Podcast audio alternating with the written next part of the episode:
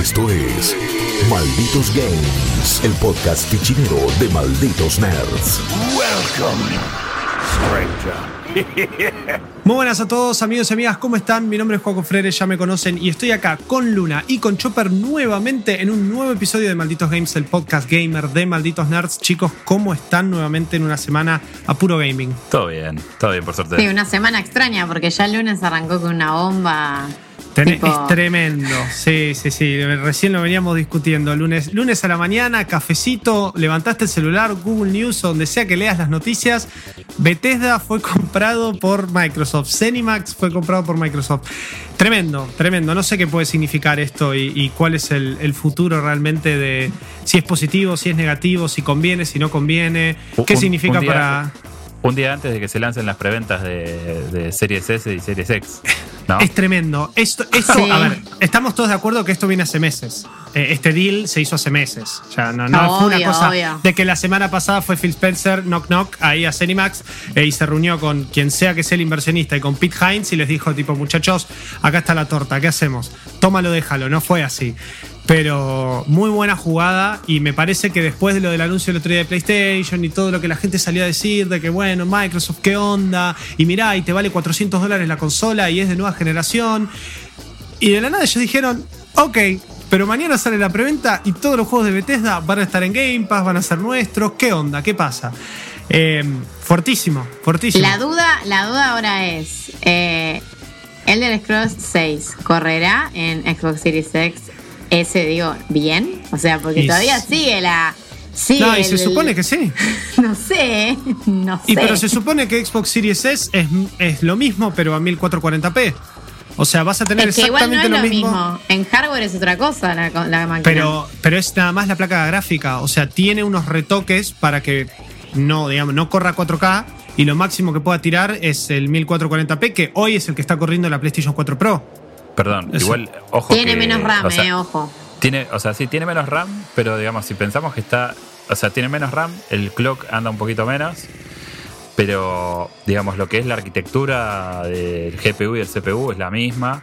Es lo Y- mismo, por eso, sí. Y está, digamos, orientado a 1440p, que, digamos, eh, en esos términos yo veo posible. Es como la PC, digamos, o sea, eh, si vos tenés una 3080 y jugás a, querés jugar a 4K y vas a jugar a 60, pero con una 2080 en 4K, con todo puesto tipo RTX y tal, y capaz que no llegas a 60 frames. ¿me No llegas. O sea, no, en- a en este 30 caso es- probablemente. en este caso es lo mismo. Eh, yo creo que, que está. O sea, la jugada es buena. O sea, es, es- es casi una consola para, para el subdesarrollo. Así que bienvenido sea. Sí, sí, no, es Pero- es- lo que dije en mi editorial de no la semana anterior, la anterior. O sea, me parece que es una buena movida, pero yo todavía tengo dudas en el hardware. Yo, No, personalmente. yo, yo creo ¿no? que, o sea, si ustedes eh, tuvieron la posibilidad de probar una Xbox One X, eh, eh, se- deben haberse dado cuenta que, que lo que está haciendo Microsoft desde hace mucho tiempo es eh, tener un ecosistema en donde el sistema operativo trabaja para que los juegos puedan escalar eh, según, el, según el hardware que vos tenés de una manera orgánica. Claro. Eh, Con la X, por ejemplo, eh, muchos juegos de, de generaciones anteriores o mismo los que vos jugás ahora tienen retoques visuales y mejoras de manera nativa, sin parcheo previo, eh, porque es como que escalan con el hardware. Entonces, por eso me parece que hay una idea muy copada con, con esta versión inferior, entre comillas. Eh, que aparte yo, viste, no sé, yo me pasa con la PC, estoy con la PC y digo, bueno, tengo que actualizar el, CP, el, el micro y el VGA para tener RTX. Pero con lo que me sale eso, me compro una serie X que me va a dar la performance que yo estoy buscando, que es 1440, con todos los chichecitos visuales de los shaders nuevos, RTX. Claro. Eh, entonces digo, bueno, si esa consola sale, ¿cuánto puede salir? ¿60 lucas? ¿Cuánto puede estar? Y son Saliendo 300, 300 dólares. dólares. Sí, sí, hay que ver. Hay que, la verdad O que sea, este no me país. Y es, es un tema, es un tema, ¿no? Pero digo, incluso usada con ya con la, con la serie eh, con la serie 30 encima, poner una 2080 no, no te baja de 60 lucas. Usada. No, es Sí. verdad. Es verdad. Entonces, para eso me compro la consola y fue. Y me ahorro el micro. Eh, es verdad, es verdad, sí. Y, lo mismo pasa con PlayStation 5, más allá de que sabemos que los juegos no van a estar localizados, los precios, que son juegos caros, que no tienen un Game Pass y todo. Y así todo, son 400 dólares la versión digital, que sigue siendo más barato que una placa de video, incluso de las nuevas, por más de que las nuevas vayan a estar más baratas y sean súper potentes. Ni hablar de la serie de ahora, porque la 2080 Ti hasta hace dos meses estaba a 1200 dólares. en una locura. Una locura. Te, sigue saliendo más barato y es, es lo que dice Chop. Ya sea en 1440 o 4K, también dependiendo si tenés la pantalla para eso, ojo, porque hay que tener eso en cuenta. Eh, estás por 300, 400 dólares, estás adentro de la nueva generación, punto. Y te ahorraste todo. Un, amigo tiene una tiene un i9 y una 2070 Super. Sí. Eh, y el Call of Duty, ponele eh, en 1440 con todos los chiches le corre a 60, 40, entre 40 y 60 con picos. Ahora, si le saca todo lo que es de nueva generación, digamos, eh, le va a 120 clavado, ¿me entendés? Mm. Entonces, eh, las, placas estas ya quedaron viejitas, o sea, para, para correr todo al nivel que se espera, pero hay muchos pasos intermedios, o sea, digo, tenés que tener una tele 4K, que se banque el refresco, que esto, que el otro no es tan tipo, ah, me compro la consola y ya fue. Eh, todos estamos hablando de que vamos a jugar en, la, en, el, en, el, en, el, punto óptimo de performance, pero ¿cuántos tenemos el setup? Yo, por ejemplo, no tengo tele 4K y tampoco sé si me interesa porque la verdad que yo juego en monitor, ¿me entendés? Y un monitor 4K no tiene sentido porque, o, por lo menos creo que eh, más allá de que tenga HDR, no vas a tener nunca el alto contraste que te da un, un OLED o o una de estas pantallas 4K eh, de televisor.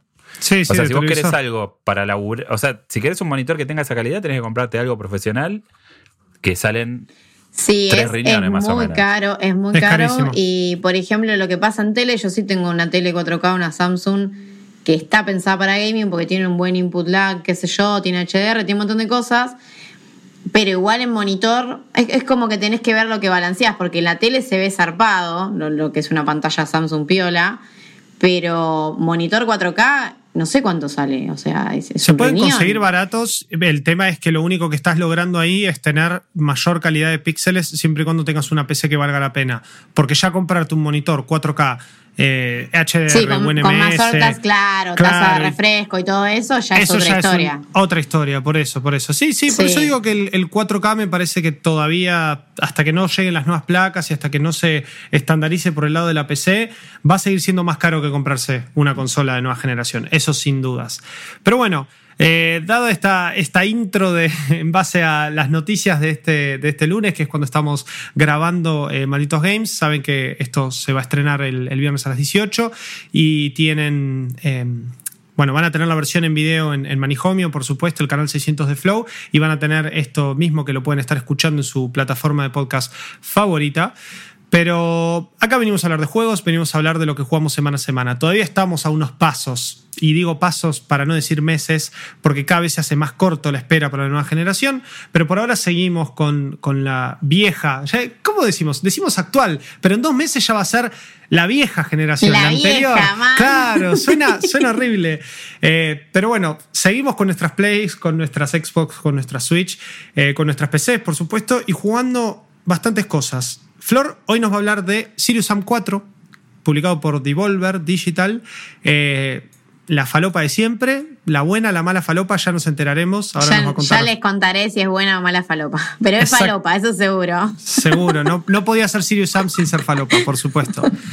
Después Chop, eh, este fin de semana le estuvo dando duro y parejo a la beta del COD. Esto sí, en PlayStation ya. ¿4 o 4 Pro Chop? PlayStation 4. Tengo la versión eh, nacional y popular, sí. Eh, la perfecto. Eh, tengo entendido que funcionó bastante bien ahí también. O sea, ya incluso para hacer hardware del, como se le dice, el 2013 y qué sé yo, y que. ¿Es la Slim o la no Slim? Mirá a qué punto, qué punto tengo que llegar de preguntarte 400 cosas para saber en qué, en dónde estás ubicado. Es tremendo. es la chancha esta, la chancha, la vieja querida. Eh, la chancha querida, eso. Esto, es para hablarlo, ¿eh? porque ya este juego creo que es el primero que acusa eh, la vejez de estos sistemas. Pero tengo entendido que igual funcionó bien la beta en esa, en esa play En términos de, de qué decís vos, de performance. Performance, sí, sí, claro, claro. Yo me refiero siempre a eh, performance. Sí, sí, anda bien. Eh, pero tiene sacrificios. Se nota.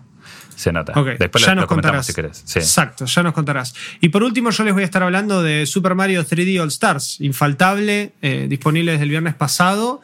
Y bueno, con mucha polémica alrededor, mucha polémica alrededor que ya vamos a estar contando y lo vamos a dejar para el final porque me parece que es el que eh, más ratito nos, nos va a ocupar. Flor, la palabra es toda tuya. ¿Qué onda Sirius Sam 4? Sirius Sam 4, bueno. Eh, Sirius Sam 4 es mucho más de lo mismo de lo que ya venía haciendo Sirius Sam. Eh, yo la verdad que hace rato que no agarraba un Sirius Sam, pero en su momento, eh, bueno, jugué el 3, jugué el 2, el 1, el 2, jugué los remasters esos que hicieron del 1 y del 2. Em, y básicamente, qué sé yo, justo en un año en el que estuve jugando bastantes shooters de este estilo, que, a ver, son shooters que medio yo les digo shooter cabeza de termo, porque son eso, o sea, es cuando vos tenés ganas solo de disparar y no sé, bueno, pegar unos buenos saltos, moverte rápido y ver monstruos desmembrándose, eso es serio Sam, ¿no? El shooter apagar la tele. Es tipo. Claro, es. Es, pero eh, a mí, por ejemplo, a ver, yo, qué sé yo, los que me conocen saben, yo soy re fan de las narrativas, toda esa onda, pero cada tanto yo necesito un shooter así. Es la desconexión mental. Todos necesitamos uno de esos, cada tanto. Tal cual, tal cual. Que todos necesitamos un juego para apagar la tele, me gustó la frase de Juaco. Em, en el caso de Serious Sam, em, justo bueno, que sale en un año que también, qué sé yo, tuvimos Doom Eternal, tuvimos otros shooters. Eh, Serious Sam 4, la verdad que no busca. Es un juego, a ver, que se, está, se nota que, primero, bueno, se nota que es un juego que, eh, no sé, Devolver Digital como publisher se siente muy cómodo con este juego porque es, eh, no sé, es lo que es el shooter experimental y el shooter, no sé, falopa y divertido al que no le importa ser más que un shooter. O sea, qué sé yo, en su momento yo creo que la vuelta potente de todos este, estos shooters que son así single player con una campaña copada en la que lo único que hacemos es disparar y no hay mucha más vuelta. Eh, y después es puro straight jump y no hay cobertura, no hay, eh, regeneración de vida, no hay nada de lo del shooter tirando a lo que es, bueno, Call of Duty y toda esa gama, ¿no? Em, nada, este juego no intenta, qué sé yo, como hizo Doom Eternal, que quizás intentó agradarle a otras audiencias y también darle un girito a la fórmula y decir, bueno, no solo quiero ser un buen shooter, también quiero ser GOTI de alguna manera o, algo más. No, Serious Sam 4 no le interesa eso. Eh, y de hecho lo, vemos al principio en el apartado gráfico, es un juego bastante... Em, en el apartado Falopa. claro, en el apartado técnico general, es un juego que se ve como si fuese, qué sé yo, de los primeros juegos de, esta generación. O sea, gráficamente es súper. Eh, no es Excelsior, por así decirlo. No, en, los ambientes sí, pero eso, eso es algo que también ya tenían otros. Eh, además de Serious Sam, eh, los desarrolladores, los de Crow Team, hicieron el Talos Principle que Talos Principle también tiene un apartado, digamos, los escenarios son tirando a fotorrealistas y muy copados. Pero bueno, acá lo que tenemos es eso. Tenemos escenarios que están diseñados como arenas. Se nota, tipo, vas por un pasillo y se abre todo de golpe. Ponele. En el primero estás como. Son como unas ruinas, unos templos. Claro, vas por un pasillo, cuando se abre todo, sabes, acá me va a caber, porque es así. Em, entonces los escenarios están muy detallados, están muy copados, pero bueno, los modelos de los, de los bichos y, tu personaje, que lo puedes poner en tercera persona como siempre, a, Sam, digamos. Y las cinemáticas, bueno, directamente las cinemáticas parecen generación pasada, parece más un remaster de la generación pasada que un juego actual, o sea, realmente es bastante cuadrado todo. Encima hay momentos en los que se pelean y se tiran trompadas, vi en el último tráiler que sacaron, y es como, parece una película clase Z, que se están peleando y no se están peleando. Sí, tal cual, pero bueno, yo creo que todo este, el, voice acting malo, todo, el voice acting malo, apartado gráfico rústico, todo eso responde a lo que quiere eh, mostrar el es Parte es parte de la joda. Claro, como pasa, por ejemplo, ah, no, no, no sé si es un buen ejemplo, pero por ejemplo los Postal, son medio así también. Postal es un desastre hoy en día. El 4 es horrible, el 3 fue horrible, el 2, bueno, fue el único que se pudo decir que dentro de todo fue decente. Em, pero bueno, este juego es así, es, ya empieza, em, es una precuela a la historia. Pasa que tampoco. A ver, yo el juego no lo terminé, lo que vengo a contarles acá es una especie de preview de lo que me viene pareciendo. El que va a hacer la reseña en malditosnerds.com es Guillo, así que cuando el juego salga van a tener la reseña de él. Em, esto es una precuela. La verdad que mucho de historia, más allá de los eh, diálogos clase Z con chistes y todas esas cosas que hay, eh, lo que les puedo contar de la historia es lo mismo. Cayó una invasión alien, como siempre, eh, y aparentemente lo que están buscando Sam y su equipo, que son, o sea, son miembros de un escuadrón que tienen que detener esta invasión alien. Claro, todos militares. Él es como el Rambo superhombre y el resto son militares que lo ayudan, una cosa así. Eh, básicamente nada, están buscando el Santo Grial y aparentemente ese Santo Grial es como, o sea, está relacionado con un alien y hay, no, sé si va a pasar porque todavía no termina la historia, pero te dan a entender un poco que Jesús era un alien o una cosa así muy rara. Amo. y y en una de las primeras misiones eh, se une tu equipo, porque vos al principio estás solo contra los bichos y después vas sumando como mm, compañeros que están ahí, no es que les das orden ni nada, te ayudan ahí en el tiroteo nada más. Eh, sumás a un cura que básicamente dice que sus dos armas son su fe y su escopeta. O sea, es todo muy gracioso. Vos cuando lo vas, jugando es muy divertido. Em, pero bueno, nada, pensando, digamos, en el gameplay en sí.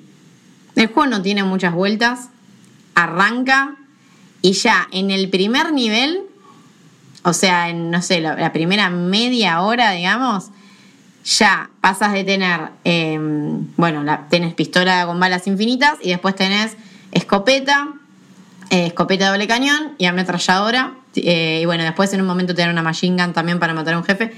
Eh, pero ya el primer nivel, o sea, el, primer, si sería la primera arena o la primera horda de enemigos, porque Serious Sam siempre funcionó así. La diferencia quizás con el resto de los shooters de este estilo, o sea, lo que se diferencia es que vos tenés hordas de enemigos súper violentas, súper coreografiadas y variadas, porque no es que viene, no sé, el enemigo más común es un zombie decapitado que te dispara, por ejemplo.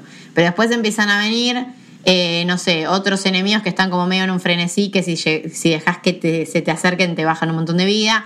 Empiezan a venir grandotes y ya al principio, o sea, en los primeros 15 minutos, ya te bombardean con más o menos una variedad de 5 o 6 enemigos que ya están, se te están tirando encima, o sea, ya empieza así el juego. Y ahí ya al toque te dan la escopeta doble cañón, o sea, al toque, digamos.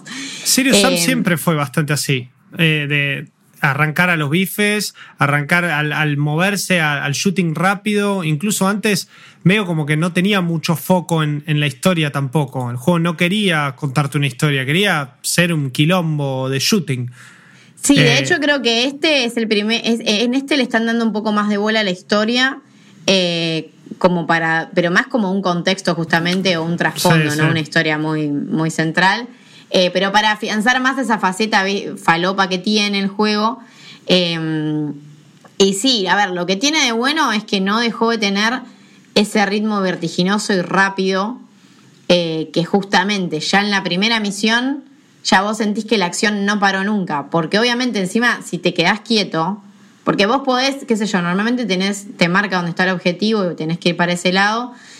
Pero Serious Sam funciona con hordas, como puede funcionar un hack and slash, que cuando, o sea, los enemigos de cada fase vos los tenés que matar hasta que bajás al último. No es que podés avanzar y, no sé, eh, enganchar un script y saltar una cinemática y, te zafaste toda una horda. No. Sí, como Cry. Una cosa claro, por eso. Es como un por eso digo que eh, tiene un diseño de horda, los hack and slash, siempre lo tuvo, esto no es novedad en, Serious Sam. Eh, entonces, bueno, te la tenés que rebuscar como podés. A veces los enemigos son un montón. Eh, obviamente que, bueno, los escenarios están repensados para que, como les digo, no hay coberturas, como en un shooter tradicional, como los, digamos, de los de ahora, ¿no?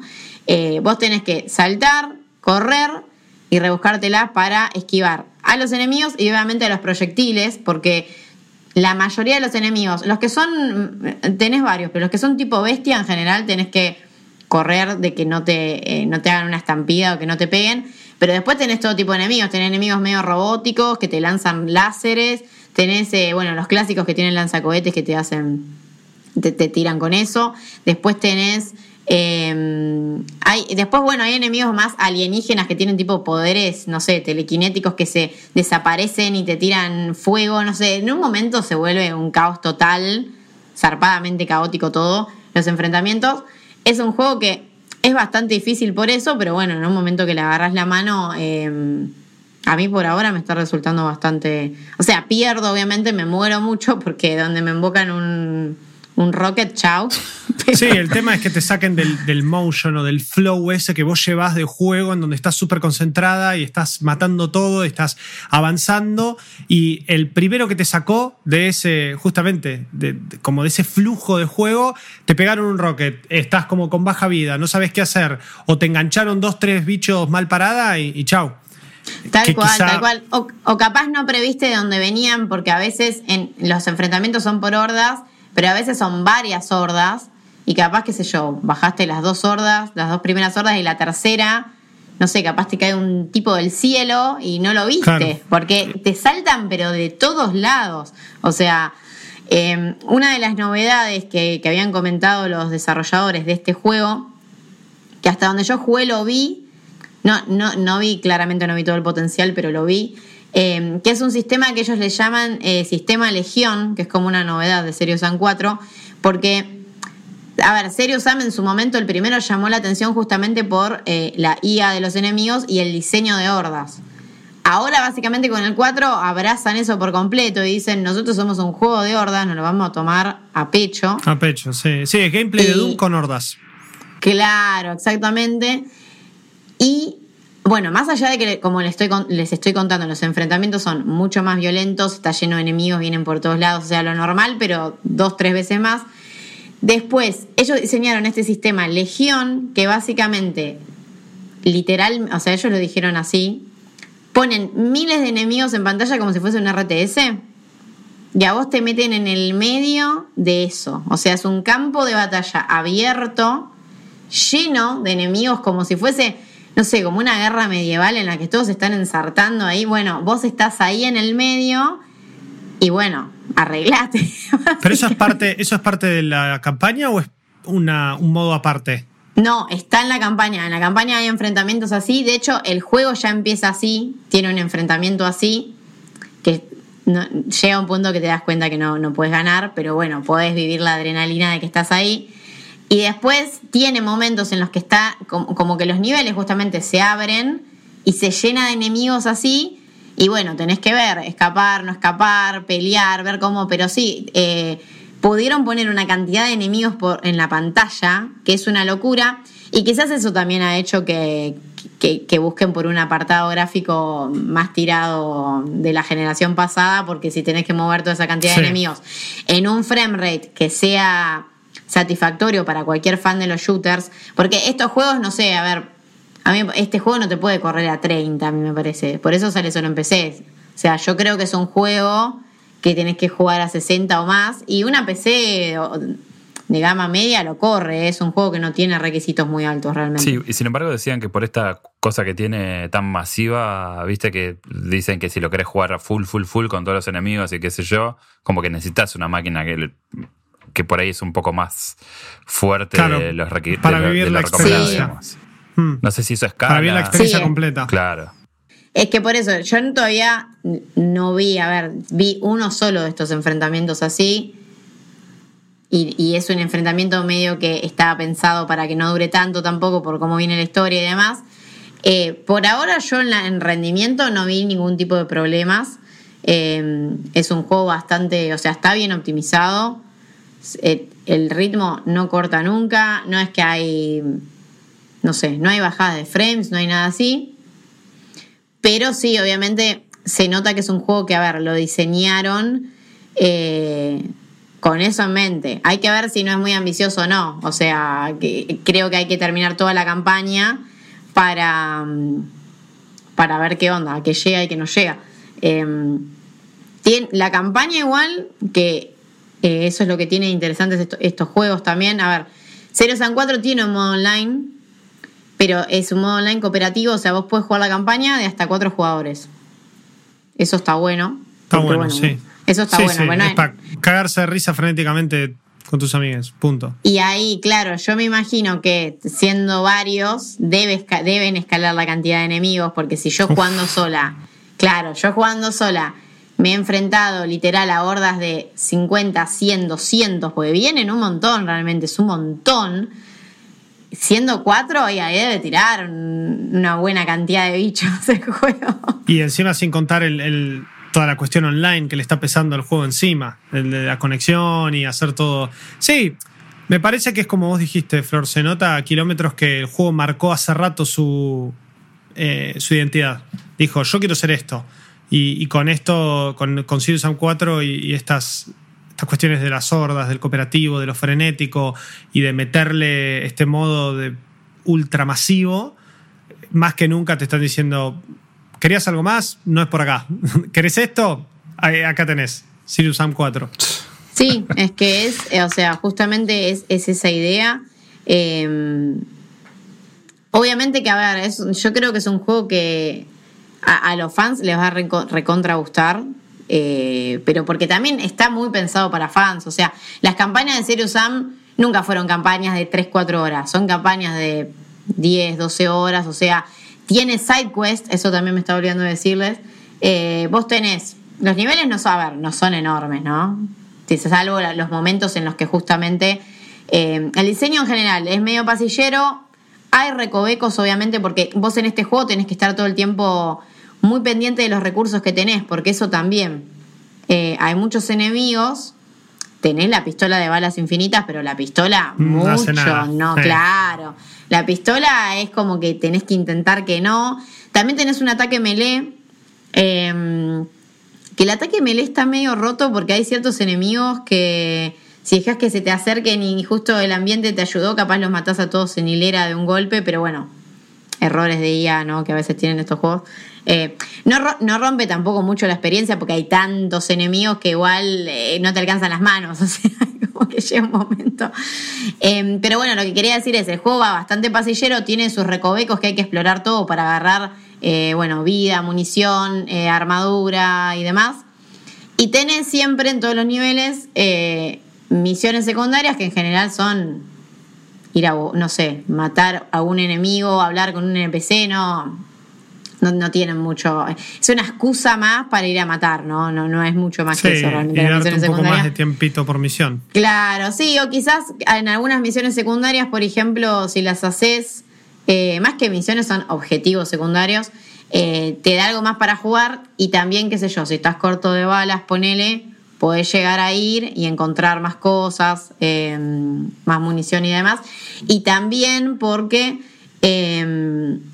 vos vas desbloqueando, digamos, a medida que vas matando más enemigos, vas desbloqueando puntos de skills y tenés un árbol de habilidades para desarrollar a, Sam con habilidades bastante interesantes. Las primeras, eh, no sé, en general tenés, tenés lo clásico que se esperaría de un shooter.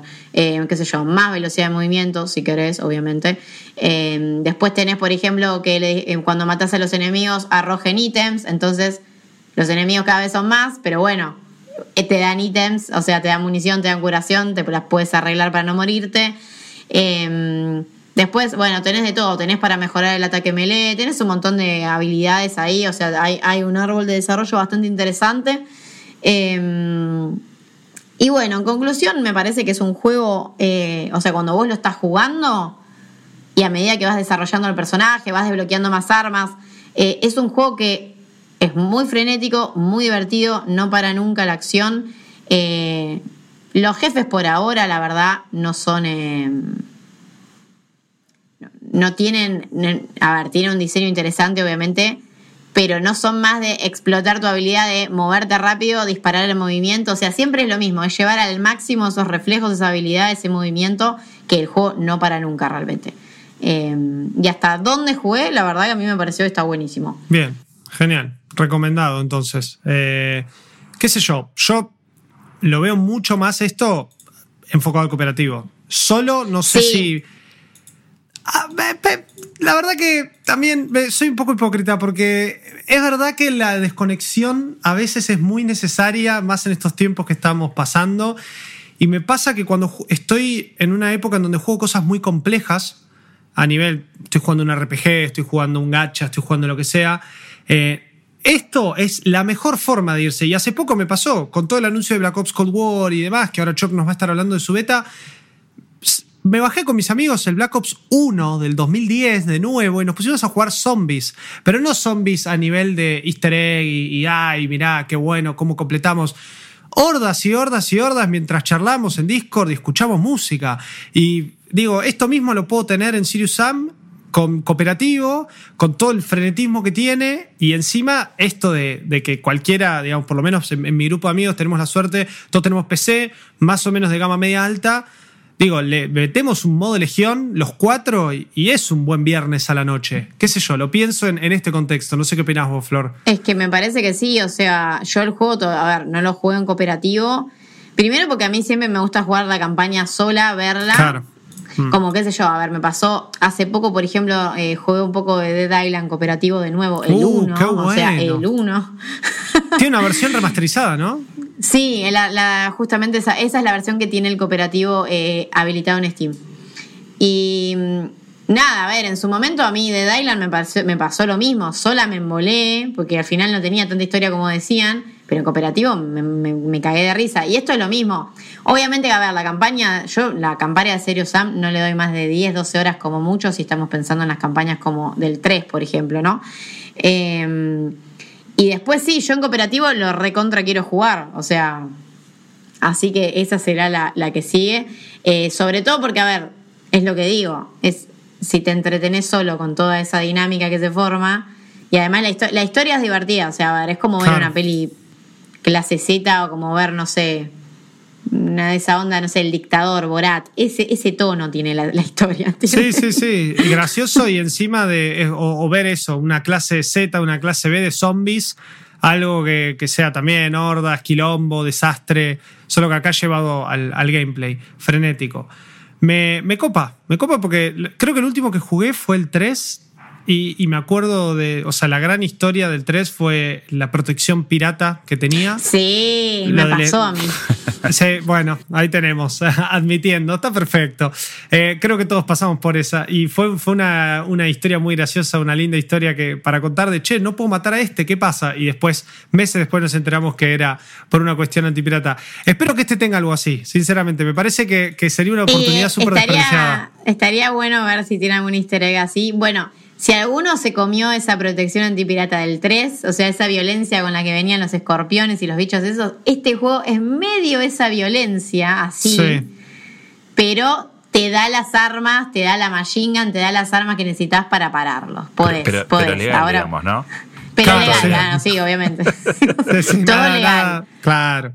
¿Cómo se lo siente, Flor? Es la, la, única pregunta que tengo, porque a mí lo que me pasa con Sirius Sam es que siempre lo vi como algo eh, no quiero decir barato, pero como que tiene como, como que eh, siempre cuando se, se, plantea la cosa como una parodia o como una cosa de no tomarse muy en serio, es fácil eh, traspasar esa línea de entre lo que está bueno eh, y es intencional y entre lo que no te dio, ¿viste? Bueno, mira, el gameplay es así medio durango porque es lo que nos salió. Y bueno, lo metemos todo en el, en el mismo eh, diagrama de Venn del humor y de lo clase Z. ¿Se, siente, ¿Se lo siente bien al jugar o tiene peso? Eh, eh, ¿Tiene feedback cuando disparas? ¿Está bueno eso? O sea, ¿se siente bien tirotearse en Sirius Sam? Yo, sí, yo lo sentí bien. O sea, si comparamos con los anteriores, a ver, este lo que quizás tiene un poco de tosco. Eh, pero bueno, por cómo, a ver, quizás es cambiar la cabeza. Yo me, soy muy de correr, saltar, qué sé yo. Es, es un poco de tosco quizás en los tiroteos en las zonas más pasilleras que no tenés tanto espacio para correr o hmm. saltar, que terminás usando, va, yo al menos, terminé usando coberturas medio improvisadas que el juego no tiene. Eh, y ahí, ahí como que se vuelve muy cuadrado, porque es tipo, los, es ver cómo disparás o los enemigos medio en filas, medio medio, sí, medio berreta sería la palabra capaz. Pero bueno, después tiene enfrentamientos que están bien, o sea, qué sé yo, hace poco hablamos de Hellbound, por ejemplo, que Hellbound también tiene un diseño de enemigos que se te que está recontra inspirado en Serious Sam, ¿no? Que se te tiran a la cara. Y volví, o sea, ahora que salió Serious Sam y vemos lo que es Serious Sam hoy en día, sigue siendo medio. sigue teniendo lo precario de Serious Sam, pero a mí todo lo que es, o sea, el tiroteo, el gameplay, qué sé yo, ir cambiando de armas, ir disparando, moviéndome, eso me pareció súper cómodo y súper divertido. Sí. Obviamente que, a ver, no es, no es la segunda venida de Cristo ni es un juego. No lo terminé, no lo Claro, por eso, no le podría poner un. no, tiene, no tiene nada que ver el género, es otro juego, pero lo que me pasó jugando a Man Eater es que entendí que se puede hacer algo clase Z y que esté bueno. Que, digamos, no tengas que perdonarle asperezas ni tengas que poner la mentalidad en, ah, bueno, acá esto es así porque tal cosa. O sea, Maniter es súper clase Z en su presentación, la propuesta, todo, pero tiene una buena progresión, los niveles están bien pensados, eh, como que tiene mucha cabeza puesta. Y a mí lo que me pasa con Sirius Sam es que esto de las hordas y qué sé yo, me da como que, bueno, vamos a pintar acá de enemigos esta zona y después esta otra, y como que no, los pocos que yo jugué, creo que el primero y el segundo, me pareció que eh, no había mucha artesanía ni sintonía fina en ese aspecto, ¿viste? Y eso a mí me la baja un poco, porque digo, entiendo la, entiendo lo que quieren evocar o lo que quieren hacer, pero también siento que se le puede poner un poquito más de, mano. No sé si ese es el caso. Por eso la pregunta, porque es una saga que siento que a mucha gente le gusta, pero a mí por alguna razón nunca me llama. Y bueno, tal vez sea una buena oportunidad de empezar con este, si es que está un poquito más arriba en esos aspectos, ¿no? Y este, a ver, sí, este tiene, por eso creo que lo hicieron precuela, para poder empezar con este. Claro. Eh, porque este tiene un trabajo mayor, o sea, por eso digo, hay un protagonismo más importante en la historia. Me parece que toda la faceta de, shooter también, o sea, los, enfrentamientos están mejor diseñados, no es que te tiran puñados de enemigos así nomás. Em, lo mismo, qué sé yo, los jefes están bien pensados, me parece. Tiene, a ver, si comparamos con el 1 y el 2, sí, justamente, es un juego que dijo, wow, yo soy esto, lo acepto y hago algo bueno con eso. o sea, acá, claro, acá se nota, acá se nota más o sea, que hay una conciencia de querer ser así, que capaz en el 1 y en el 2 era más un, bueno, un juego de tiros y nada más. Claro. ¿Qué yo? A mí, a mí Maniter me gustó también. Creo que este también puede ir por ese lado, porque hay un trabajo de clase B de ese estilo también. Bien. Genial. No, eh, no hay tanto, no hay tanto desarrollo rolero del personaje, por lo menos, o sea, no. Pero sí, que lo puedas igual ir leveleando, largo de skills, eso también está bueno porque te va cambiando los combates. Lo más, creo que, lo más importante en este tipo de, cuestiones, cuando está tan enfocado el shooting, es que las armas, como dijo, como te preguntó Chop, que jueguen a peso, que las armas se sientan distintas, que realmente tengas un montón de situaciones, por más de que sea siempre muy frenético, en donde digas, ah, viene este tipo de enemigo, bueno, a este lo encaro con una ametralladora, a este lo encaro con una escopeta de doble caño, a este lo reviento a misiles. Es así. Yo, a mí Sirius Sam siempre me dio esa, ese feeling. Y Doom también. Entonces, solo que Doom tenía los encounters mucho más pensados y mucho más de exploración, por lo menos en el 2016. Estoy hablando de la nueva era de Doom, para no irnos tan atrás. Eh, sin embargo, Sirius Sam también se va bastante para atrás. Y quizá Eternal, en su momento también cuando lo hablamos y cuando hicimos el, el especial de los juegos de la primera parte del año y demás, decíamos que, justamente Eternal se iba más por el lado de lo arcade, de lo frenético, de lo, de lo quilombo, con el gancho, con esto, con los vuelos. Y Sirius Sam, el 3 a mí me había dado esa experiencia. Entonces, si tenés Doom Eternal a principio de año y ahora cerrás con un Sirius Sam, si sos fanático del género, me parece como que te vas a encontrar bien parado y más si este tiene cooperativo. Entonces, sí. yo creo que es una propuesta llamativa, sin dudas. Eh, y que no es algo que uno tenga que esperar una, cuestión sublime, ni que quiero que a todos los bichos le rebote el ray tracing, la luz ray tracing encima, ¿entendés? Eh, me parece que no, es por ahí. Pero bueno.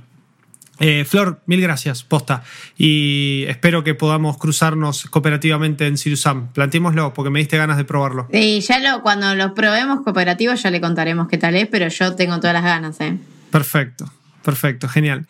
¿Tenés Flow? Entonces tenés Manijomio. Y en Manijomio está todo lo que buscas sobre gaming, IRL, lifestyle, roleplay, challenge, entrevistas, make-up, cine, series, música, actuación, cocina, anime y todo lo que se te ocurra. Julián Serrano, La Pinky, Jenky, Mila Garay, Maralu, Lucas Baini, Buji, Rippy, Guillo, Juaco, Noxy.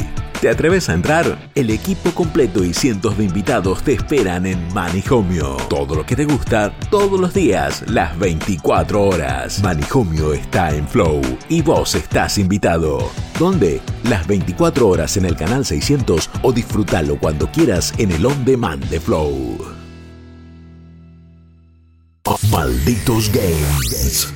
Em, y bueno, ahora vamos al shooting no quiere decir clásico porque viene con algunos reworks, pero vamos a hablar de la beta de Call of Duty Black Ops Cold War, que Chopper estuvo jugando este fin de semana. Si mal no recuerdo, el modo era el de el mapa de los dos barcos, el modo grande, medio como la, novedad, ¿no? Del multiplayer de Black Ops Cold War. Eh, tenés dos. Eh, dos facetas. O sea, eh, este en realidad es un gameplay alfa. ¿sí? La beta va a hmm. suceder ahora en octubre. Eso. Eh, tenés dos instancias, una, digamos, si pagaste, si pagaste la plata, como diría el chino cirujano, eh, tenés el acceso anticipado. Y si no, bueno, esperás a la beta abierta, ¿no? Pero esto fue una instancia de alfa que se le dio a los jugadores de PlayStation 4, tengan Plus o no. Eh, que sucedió durante el fin de semana del, creo que fue del 19 al, del 17 al, 20, creo que fue. Sí. Y tenés, digamos, dos vertientes principales. La primera es la del Mosh Pit clásico, donde tenés los modos de juego tipo Team Deathmatch, Kill Confirmed, eh, Hardpoint, o sea, son modos de juego para hasta 12 jugadores en equipos de 6. Esa, es la, primera pata de la, de la, del alfa donde vimos eh, tres escenarios principales. El primero de ellos eh, es eh, obviamente Miami, que es el que nos llamó la atención en la presentación. es un juego que está ambientado, digamos, en la época de, de, Reagan, digamos, con, obviamente con, la, con toda la, lo picante entre Estados Unidos y la Unión Soviética. Es un juego que va a ser muy polémico por ese tema, porque vamos a tomar órdenes directas de. de, Reagan, sí. Sí, de Reagan, y bueno, eh, vas a formar parte de Fuerzas Armadas que también son polémicas, ¿no? Los Contra y, la CIA, y bueno, todos, o sea, todas las facciones militares que participan en el juego, incluyendo en el modo multiplayer, son facciones reales.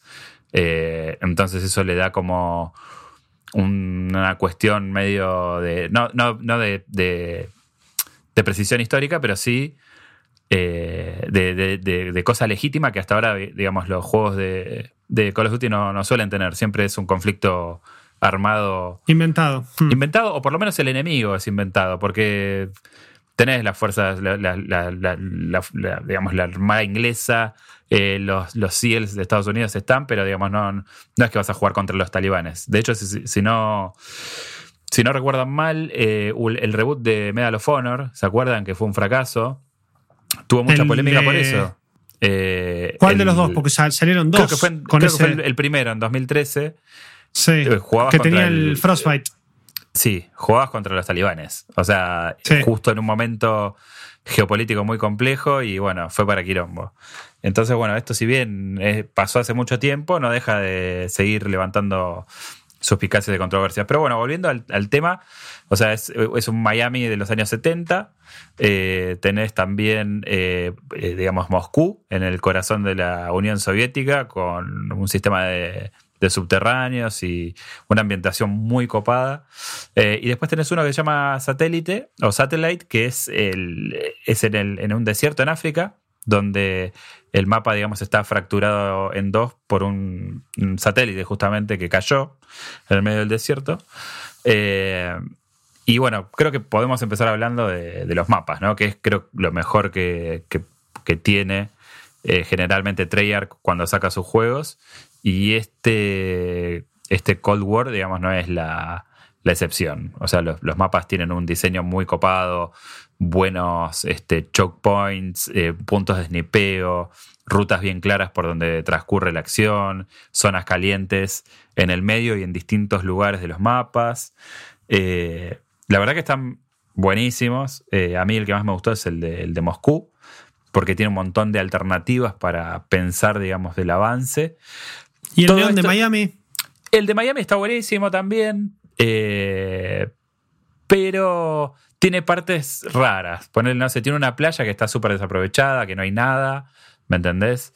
Eh, la parte de los hoteles está buenísima, tenés un juego vertical muy copado con, con habitaciones a las que entrar y tenés eh, eh, balcones que dan a la plaza central, que es donde generalmente se produce la. Se arma la, gorda, sí. se arma la gorda. Se destruye. y están buenísimos los mapas en general, pero el de Moscú me parece que por la ambientación que tiene y por el diseño me parece que es lejos el mejor. Eh, a nivel jugable se lo siente un poquito distinto a Modern Warfare. Eh, también es una, una situación particular la que sucede con este juego porque viene de un excelente Call of Duty que fue el del año pasado, que si bien la historia tuvo como puntos controversiales, digamos, ¿no? De, cómo retratan a las fuerzas militares y, la, y, el abuso del poder y qué sé yo. Eh, a nivel multiplayer, digamos, se fue, es para mí el mejor desde el viejo Modern Warfare. Eh, sí, sí, y eso es algo Modern Warfare 1 y 2. Sí, creo que digamos, es algo que universalmente está visto de esa manera y mucha gente es muy reticente a, dejar de jugar. O sea, en realidad no tenés por qué dejar de jugar. A ver, esa es la primera cosa que vamos a decir, ¿no? O sea, eh, a, nivel contenido, Modern Warfare no va a recibir updates de ahora en más, es de suponer, o sea, hasta que salga este, este juego pero eh, los servidores van a seguir activos un tiempo más, por lo cual si vos estás como ahí no tenés por qué moverte. Eh, porque la verdad que, o sea, en conclusión, como para resumir, o sea, no, es que estoy terminando eh, con, Cold War ahora, pero la sensación que me quedó es que como que no suma demasiado, ¿me entendés? O sea, el gameplay es un poco más rápido, hay movimientos refinados, el slide, o sea, como como todo se enlaza entre sí para moverte rápido en los escenarios. Eh, obviamente el armamento responde al contexto histórico, por lo cual hay armas que por ahí te acostumbraste a usar en Modern Warfare que acá no las vas a tener, obviamente, pero igual están bien, o sea, el, armamento eh, funciona, se siente bien, hay buen feedback. Yo como pasé de PC a, a consola, lo sentí un toque floaty, lo sentí como medio en patines. Yo no sé es muy difícil jugar al, shoot, al shooting en general de Call of Duty con un control. A mí me cuesta muchísimo. Yo lo venía haciendo hasta hace un par de meses que pegué la PC. Y me costó mucho. otro mundo. Me costó mucho entrar en, la cabeza del mouse y el teclado, pero ahora que lo hice me, me, cuesta mucho. De todas maneras, estuve. Tuve un par de partidas para acondicionarme y después empecé a jugar y no te digo que soy eh, un pro, pero me defiendo y, la pasé, la pasé bien. O sea, es divertido, o sea, es un juego divertido. Definitivamente eso lo tiene a su favor. Eh, el ritmo más trepidante también lo tiene a su favor, aunque a mí me gusta más esta cosa un poquitito más pausada y más cerebral que por ahí plantea eh, Modern Warfare. Pero bueno, esta es la que nos toca a los que jugamos. Yo con los Duty juego todos los años, todos, todos los juegos. O sea, siempre que sale uno me lo compro y lo gasto. Porque son el shooter, el tipo de shooter que a mí me gustan. O sea, reconozco que son re cabeza de termo en muchos aspectos. Reconozco que gran parte de su base de jugadores es bastante tóxica. Por eso muteo todo el tiempo, por eso trato de jugar con amigos, eh, para que no sea tan. Eh, para no irme tan este, cargado de negatividad. Pero son juegos que a mí me pueden, o sea, no. Eh, no, no, puedo evitar comprar siempre la, nueva edición y esto, digamos, yo estoy acostumbrado, pero hay gente que por ahí se enganchó con Modern Warfare y no quieren salir de ese lugar eh, pero bueno, no importa qué tan bueno esté, Activision siempre te va a sacar uno más al otro año. Eh, la historia se repite igual, porque recordemos que eh, Black Ops cuando llega en 2010, fines de 2010, el anterior había sido Modern Warfare 2 también. Y también de vuelta pasamos de la guerra moderna a la guerra fría o a la guerra más antigua. Y otra vez fue arreglarse con otras armas, con otro gameplay. La diferencia, yo este, este fin de semana no pude llegar a probar la, la beta, tenía muchas ganas, lo tengo precomprado en PC, así que ya me tocará jugar la beta abierta cuando salga en PC. Pero mm, me acuerdo que por lo menos de Modern Warfare 2 a Black Ops se sintió muchísimo la diferencia. Muchísimo. También por el hecho de que era Treyarch de nuevo eh, haciendo un juego ya de guerra más moderna que su, último, su última instancia, que fue World at War, que era Segunda Guerra Mundial y ya era otra cosa, con otro multiplayer. porque ese multiplayer, si te acordás, tenía vehículos, tenía mapas más grandes. Después pasamos al, COD de siempre, al que se instauró con Modern Warfare 1, que era mapa chiquito y a los tiros. Modern Warfare 2 lo mismo. Black Ops era lo mismo, pero con otro gameplay. Y yo quería, quería ver qué onda acá, ese paso. Vos me decís que se siente que es divertido, pero que hay gente que se va a quedar en Modern Warfare. Lo que pasa es que no hay, no, no tenés una excusa muy fuerte para, para meterte, salvo que, lo, que, tengas la costumbre de seguirlo anualmente. Esto es algo igual que pasa siempre. Lo que pasa es que eh, lo que no había ocurrido antes es que eh, te hayas encontrado con un Call of Duty tan eh, bien ejecutado como el del año pasado. Sí, sí, sí, el año pasado, claro. O sea, los Call of Duty hace mucho que vienen siendo juegos de 8 puntos. Salvo Ghosts, eh, que es el más flojito. ¿Te de eso? sí, pero igual sigue siendo un juego que, efectivo. ¿Me entendés? O sea, no es la panacea. Claro, para lo que quería hacer. Sí, sí. Pero, pero sigue siendo efectivo. O sea, 6, 7 puntos, ponerle Ghosts. El resto son 8 y medio.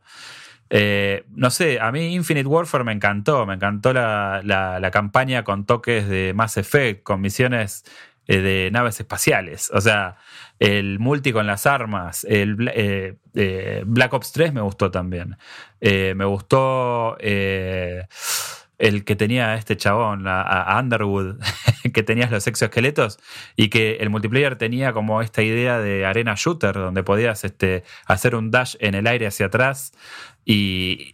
O sea, todos los el Black Ops 4 era eh, ese. No, ese era. Ah, ah, no, no, ya sé, ya sé. El Advanced Warfare. que fue el que tuvo el modo zombie eh, hecho por Treyarch. Sí, ese a mí me re gustó. Es el de Press F, el famoso. Exactamente. Bueno, ese, tenía como ideas recopadas en cuanto a la movilidad, ¿viste? Eh, de hecho, tenías maniobras tipo de saltar y, y, dashear para atrás y mm. darle, hacerle un finisher al, enemigo o darle un escopetazo en la espalda. O sea, todos los juegos eh, como que se, o sea, en esta búsqueda de identidad que terminó derivando en Modern Warfare del año pasado, hubo juegos muy buenos que la gente en general este, miró con, con, desdén porque siempre está esta cosa, ah, Call of Duty siempre lo mismo, eh, Activision, el cáncer de la industria. Todo bien, pero son muy buenos juegos en general. O sea, y en multi también funcionan muy bien. Eh, y, uno si no, lo seguirían sacando año a año y vendiendo lo que venden. es una realidad. Y digo, digo esto, o sea, uno ya se había acostumbrado a que a, la apuesta distinta, a los riesgos.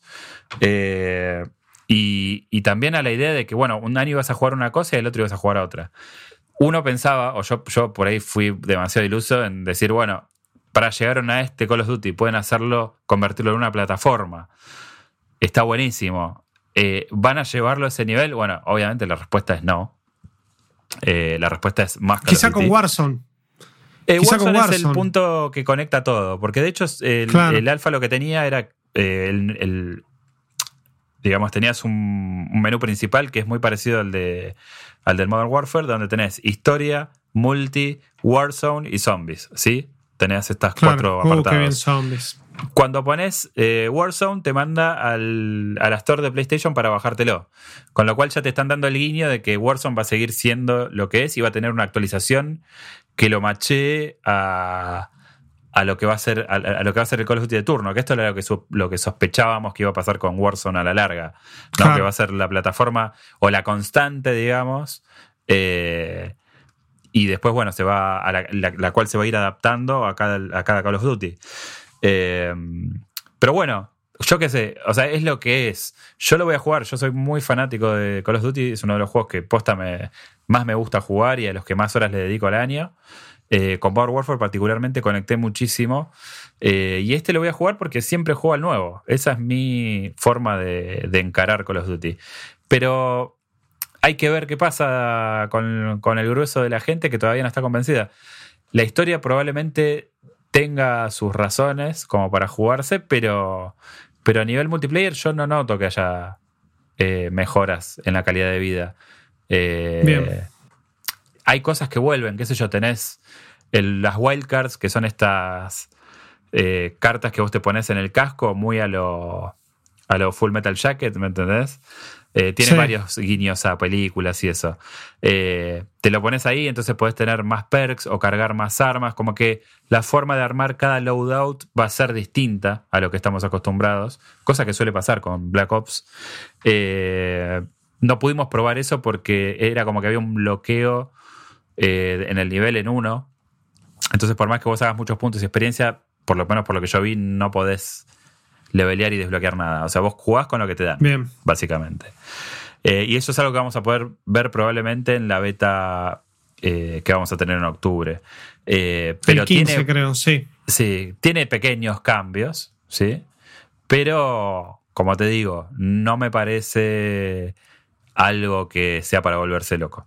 Esta es la impresión que a mí me quedó. Me divirtió, lo voy a jugar, lo tengo preordenado, todo bien. Pero, no, o sea, yo sigo muy casado con Modern Warfare. Esa, esa la, la, realidad es esa. O sea, no. Este, me cuesta. Este, si, lo, si lo tuviese que recomendar, ponerle. Bueno, con el juego completo lo, lo, veremos. Pero de primera te digo. Yo sigo tranquilo con Modern Warfare. O sea, no. Bien. No tengo mucho ¿y el multiplayer de este alfa tenía, lo que te había preguntado al principio, tenía esta, mm, este modo más masivo, más grande, el de... Eh, sí, sí, sí. Eh, ¿Y qué onda? ¿Qué te pareció eso? Eso es como lo más nuevito del asunto. Eh, a ver, son escenarios grandes, tenés, tenías dos escenarios para jugar. Armada, que es el de los buques. o sea, se da como en un contexto de batalla naval, ponele.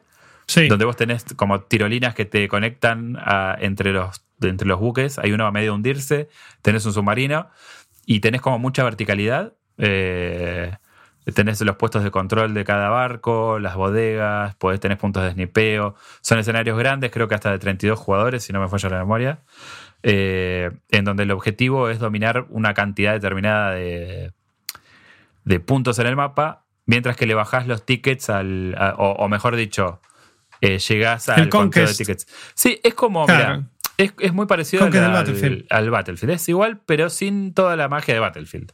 Y cuando digo esto, me refiero a que esos modos en Battlefield están pensados para que vos tengas puntuación por acciones de juego muy específicas. Eh, que acá no es. Curar, revivir. Exacto, acá no tenés eso. Acá es el respawn a lo loco. Eh, y tenés que ser bueno matando, igual que en el resto de los modos. O sea, no, no va. Eh, o sea, este no es el refugio del manco que va a, hacer un poco de patrulla y curar. sino que acá tenés que pelear igual. O sea, no.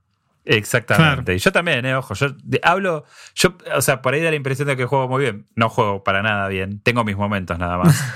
pero sí entiendo que hay modos que son más amigables para la persona que por ahí no, no es tan buena metiendo balazos. Bueno, esto no es así. Y no sé si es una oportunidad perdida realmente, porque es algo que, digamos, está para sumarle a Call of Duty, a, sus modos de juego.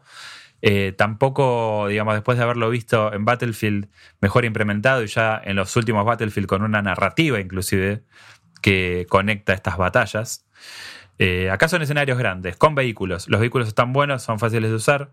Eh, en el. Eh, en Crossroads, que es un mapa en la nieve, tenés las, las motitos, puedes atropellar, tenés tanques, tenés que considerar usar loadouts que tengan armamento antitanque, porque si no te la dan de comer hasta que te. hasta el empacho más o menos, o sea, no, no vas a tener chance ahí. Pero, digamos, no, proponen algo que vaya mucho más allá de, controlar 5 o 7 puntos en el mapa. Eh, no, no, no, hay una idea de juego en equipo, no, hay, no, no, existe eso. Es como si fuese un hardpoint con esteroides, gigante, donde en lugar de tener de 12 jugadores tenés 32. Eh, Bien. Está bueno, pero tampoco es para volverse loco. Insisto, todo esto es respecto a lo que tuvimos acceso todos, que es esta alfa que vino bastante acotada. Eh, pero como para tomarle el pulso, yo te diría que, que está buenísimo, está, está muy bien, pero, pero no viene a sumar este, mucho más, sino que es más Call of Duty, en el contexto de que venimos de un Call of Duty que es para mí de lo mejor que tiene la, franquicia hasta ahora. Y por eso se siente raro, ¿no? Claro, quizá lo, entramos de vuelta en el nuevo ciclo, ¿no? O sea, empezamos una nueva nuevo piso, una nueva forma de ver a Call of Duty con Modern Warfare y ahora volvemos a lo mismo, al bueno, el Call of Duty anual, eh, con estas mecánicas y con estos cambios que introdujo eh, Modern Warfare, con el Warzone actualizado y eh, de vuelta, es sumarse o no a este tren de todos los años que está, es perfecto y súper válido, como dijiste vos, Chop, te gusta, o sea, todos los años uno nuevo, campaña nueva. Además, lo que, lo que a mí, a ver, yo no soy jugadora de Call of Duty, ¿no? Pero me da la sensación que dentro de lo que son sagas anuales, citas anuales, es de las que, o sea, de las más interesantes. O la más. No sé, yo, por ejemplo, el, Modern Warfare, el, este reboot que hubo, lo jugué y me gustó. Pero bueno, a mí los Modern Warfare viejos me gustaban, no por el multiplayer, eh, por la campaña nomás. Em, es como que me, me parece que es cierto lo que dice Chop, que estuvo bueno que lo destaque que los Call of Duty, a ver, vos podés pensar que sí, que son el cáncer de la industria de alguna manera. Me parece que hay cánceres peores, los hemos hablado acá en el podcast. Em, me parece que es verdad que está bueno destacar que son juegos que mal o bien te gusten o no, son juegos sólidos. Todos los que van saliendo. O sea, no, no son juegos. A ver, me parece que es peor a veces lo que hace Ubisoft, lo que hace EA, que te lanzan juegos rotos. Acá son juegos que están buenos. Pero acá nunca tenés, nunca vas a tener un problema de de performance. Claro, por eso digo, no, pasa eso. No vienen bugueados, no tenés problema en el online. Y aparte las campañas están buenas, porque yo siempre decía, eh, a Battlefield siempre le faltó la, la campaña copada. Y todos me decían, vaya, pero nadie juega. No, está bien. Nadie juega la campaña bullshit. O sea, todos, o sea, en Call of Duty, digamos, dentro de lo que son los porcentajes de, conclusión de un juego. Se juega Call of Duty, sí. Es el que más tiene campaña completa. O sea, es mentira que no importa. De hecho, le ponen mucho condimento, si no, no te meten a Frank Underwood en, una campaña. O, o sea, creo que es importante. Jon Snow. Tú, claro, claro. Por eso digo, entonces, son juegos muy interesantes. El tema es que, bueno, siempre está Bobby, Bobby Kotick y qué sé yo. Pero si vos, eh, como dice Flor, los, los jugás y, y, le prestás un poco de atención, te vas a dar cuenta que dentro de lo que es lo anualizado es lo más interesante y donde más riesgos se toman. O sea, fíjate que lo, distinto que son los Call of Duty que salieron entre sí, con el multiplayer, con las nuevas reglas, con la jugabilidad, con el armamento. Eh, o sea, Infinite Warfare es uno de los que más me gustó de los últimos. Ese juego tenía misiones que salías a hacer dogfights en el espacio y era mucho mejor que, que, este juego de, realidad virtual que, todos flasheaban. ¿Cómo se llama? El. ¿Cuál? que es como un spin-off del ah, juego de rol. Eh, sí, sí, sí. El Eve Online o. No, el. el, el Valkyrie, no, se llamaba. El Eve, el Eve. Eve Valkyrie, pero el que vos estás diciendo es otro que se me fue el nombre, pero ya sé cuál es. Eh, algo con F, pero sí. Es, eh, o sea, estaba buenísimo. Y tenías una trama re zarpada con personajes copados, un robot. Y fue uno de los más bastardeados. Y fue uno de los más despreciados por todos. Y, qué sé yo, creo que muchas veces se lo prejuzga a, Call of Duty. Y no necesita alguien como yo que lo defienda, porque la verdad que venden a, cagarse. Pero. claro. Pero digo, o sea, es, muy interesante verlo y jugar a esos juegos. Incluso a Ghost, que es, uno de los más este, criticados con justicia, digamos, porque la verdad que la campaña es de medio pelo. El multiplayer estaba bastante bien. Pero, pero bueno, qué sé yo, e, esto es Call of Duty. O sea, eh, yo creo que le va a ir muy bien a este, a este Cold War y yo particularmente lo voy a jugar un montón porque a mí me gustan. Eh, pero, pero bueno, se dio este caso que es como, bueno, se reseteó acá. Yo pensé que iban a parar la bocha y verla de otra manera, pero evidentemente va a haber siempre un Call of Duty anual, cosa que celebro, pero en esta ocasión, como te digo, me siento un poco extraño teniendo que dejar un juego que es tan bueno en el camino, porque obviamente no voy a jugar a los dos. O sea, en cuanto salga este, me voy a concentrar en esto y en todo su. Seguramente que tenga, digamos, un pase de batalla y tenga todos los pedales que tiene Modern Warfare, que tiene. Eh, cada operador tiene sus misiones, cada arma tiene sus desbloqueos, todo tiene su nivel. O sea, como que vos jugás y estás constantemente subiendo barritas por todos lados, y esa es otra de las cosas que tiene eh, Call of Duty y que, me encantan. Así que bueno, ahí estaremos con, con, Cold War, eh, pese a que no sea, digamos, por ahí, que no venga a revolucionar nada, ¿no? Totalmente. Totalmente. Bueno, no, nos vemos ahí mismo, porque creo que lo vas a jugar en PC y yo voy a ir por el mismo camino. Eh, le tengo muchas ganas, muchas ganas a la campaña, al multiplayer. soy de los, de los tuyos. Yo no, no juego Call of Duty todos los años, de más chico sí lo hacía. Y ahora desde Modern Warfare que, que me sumé de vuelta a la trend y encima ni hablar de Warzone que lo re que me jugué muchísimo. Tengo muchas ganas de ver qué hacen con Warzone porque particularmente los Battle Royale es algo que disfruto. Pero por lejos y sabiendo que es Black Ops y sabiendo que es Treyarch, tengo ganas de ver qué hacen con el modo zombie. Muero por este modo zombie que supuestamente va a ser un reboot y que van a rehacer todo. Eh, vimos media imagen, vimos un zombie saltándole a alguien con una pistola, punto, no sabemos nada. Pero si uno entra a la página oficial de Black Ops Cold War y empieza a leer un poquito, eh, están hablando ya de un remake de, la experiencia zombie. Eh, les digo, parte, cuando hablamos de Sirius Sam, parte de mi desconexión ahora en cuarentena, apagar la tele los, los viernes a la noche, es birrita con amigos y modo zombie de Black Ops. Y ahora estamos pensando en bajar el, Black Ops 2. Lo mismo, es, es una experiencia que tiene años, porque empezó con eh, World at War, un pequeño easter egg, oleadas, después historia, ni hablar en Black Ops 2, 3 y 4, cuando ya al carajo. O sea, ya era cualquier cosa. pero, estaba buenísimo. El, Black Ops 4 estaba bueno, el modo zombie. Sí, el modo zombie. Pero no lo digo mal, ¿eh? No lo digo mal, no lo digo mal, lo digo bien. Como que se fue al carajo a niveles de ya, bueno, mira, tenemos esta historia para dimensional y, todo de 14.000 personajes que, bueno, acá estamos tenías el, el, mapa de la trinchera con el robot gigante. Eh, la verdad que en ese sentido fue. Titanic. Sí, el Mob of the Dead, el, mapa de John Romero, posta, o sea, no le faltó nada, no le faltó nada al modo zombie. Y yo creo que es una de las propuestas que siempre que venía un nuevo Call of Duty de, de Treyarch, eh, era ahí, eh, como digo, firme junto a Treyarch. Y en Advanced Warfare, que encima tenía un gameplay sumamente interesante a nivel campaña a nivel multiplayer, de la nada cayó Treyarch y dijo, che, ¿saben qué? Vamos a hacer un modo zombie para este juego también. Y lo que quemé, el modo zombie, el Advanced Warfare, que tampoco era el mejorcito, pero estaba bueno cómo se sentía ese gameplay. Acá me parece que, si tengo que ser sincero, es de lo que más estoy esperando. Los cambios en Warzone y el Zombies. ¿Vale la pena? ¿No vale la pena comprarlo? Eso va a depender siempre de cada uno. Y, que aparte tú vos del otro lado. Ya. Exacto. Encima, bueno, yo ya estoy adentro, claro, pues ya lo precompré. Eh, pero bueno, si estás ahí en la dudosa, me parece que la Open Beta, un poco en la duda del multiplayer, te lo va a sacar. Y de acá el release, que es el 14 de noviembre, ¿no? 13 de noviembre. Justo para. 13 de noviembre, justo unos días después de Series X y un día antes de, de Play 5. Así que por lo menos en Estados Unidos, el 19 a nivel mundial y en diciembre acá.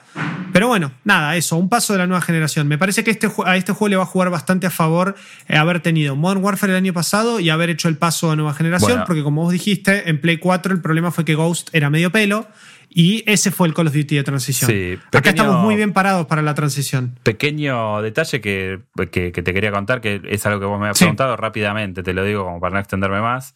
Eh, técnicamente, está muy justito. O sea, eh, ya se notan ah, texturas, muy, texturas muy lavaditas. Eh, se nota que hay sacrificios para que el juego corra como corre un Call of Duty.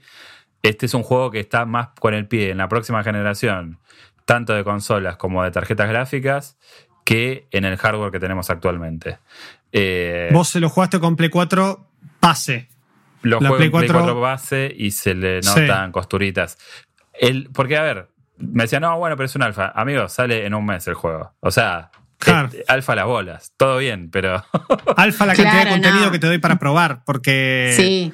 Está mal usado el concepto alfa y beta. Sabemos que en estas cuestiones para Call of Duty es la prueba. Es cuánto te doy para que vos pruebes, nada más. alfa, yo te, tomo que es un alfa en el sentido de que el, sistema de progresión y un montón de cosas que hacen a, la, a los sistemas no estaban presentes. Pero el juego técnicamente, o sea, se ve bien. O sea, eh, quiero decir esto, ¿no? O sea, vos ves la presentación de las entradas espectaculares a los niveles y todo. Se ve, se ve bien. Pero se nota, digamos que ya se está quedando cortito. Eh, y se nota mucho la diferencia entre lo que te mostraron en la presentación con PCs al recontra mil megataco y lo que te da una Play 4 que ya tiene 7 años, ¿no?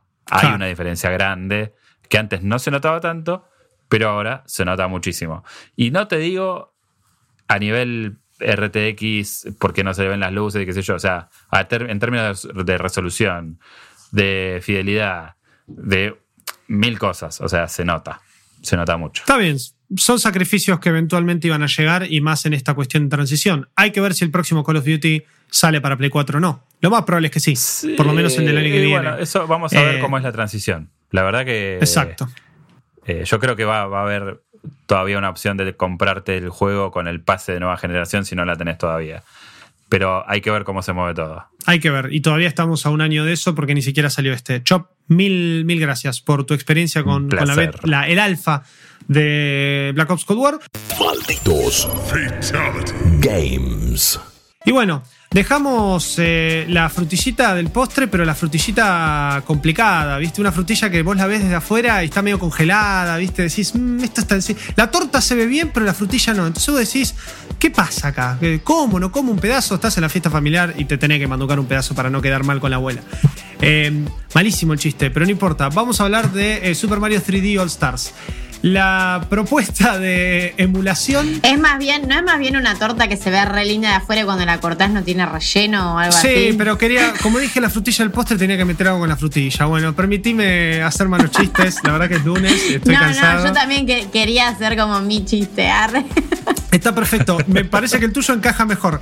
Porque es verdad. Es eh, Super Mario 3D All Stars en Nintendo Switch. Es una torta que se ve muy bien de afuera y cuando se prueba, para eso estamos nosotros acá, para contarte qué sabor tiene y si realmente vale la pena pedir esa porción o no. Eh, a ver, creo que estamos, y esto lo charlamos mucho antes de empezar el podcast con, con Chop acá, estamos frente a una de, bueno, a mí me va a costar decir estafas, porque una estafa por definición es otra cosa. Pero estamos frente a una de las eh, no sé cómo decirlo, de los choreos más grandes de la historia. Sí, una engaña pichanga, como le dicen. Te metieron el perro, una cosa así. Claro, exacto. Es la engaña pichanga, mejor, me gusta eso, más que choreo, porque choreo hasta también suena muy fuerte. La engaña pichanga más grande que, tenemos de Nintendo en, en los últimos años, principalmente en cuanto a cuánto pesa este, este juego en lo que es el repertorio de juegos de Switch. Super Mario 3D All Stars es un juego que se anunció hace muy poquito, hace unas 2, 3 semanas, cuando fue el 35 aniversario de Mario.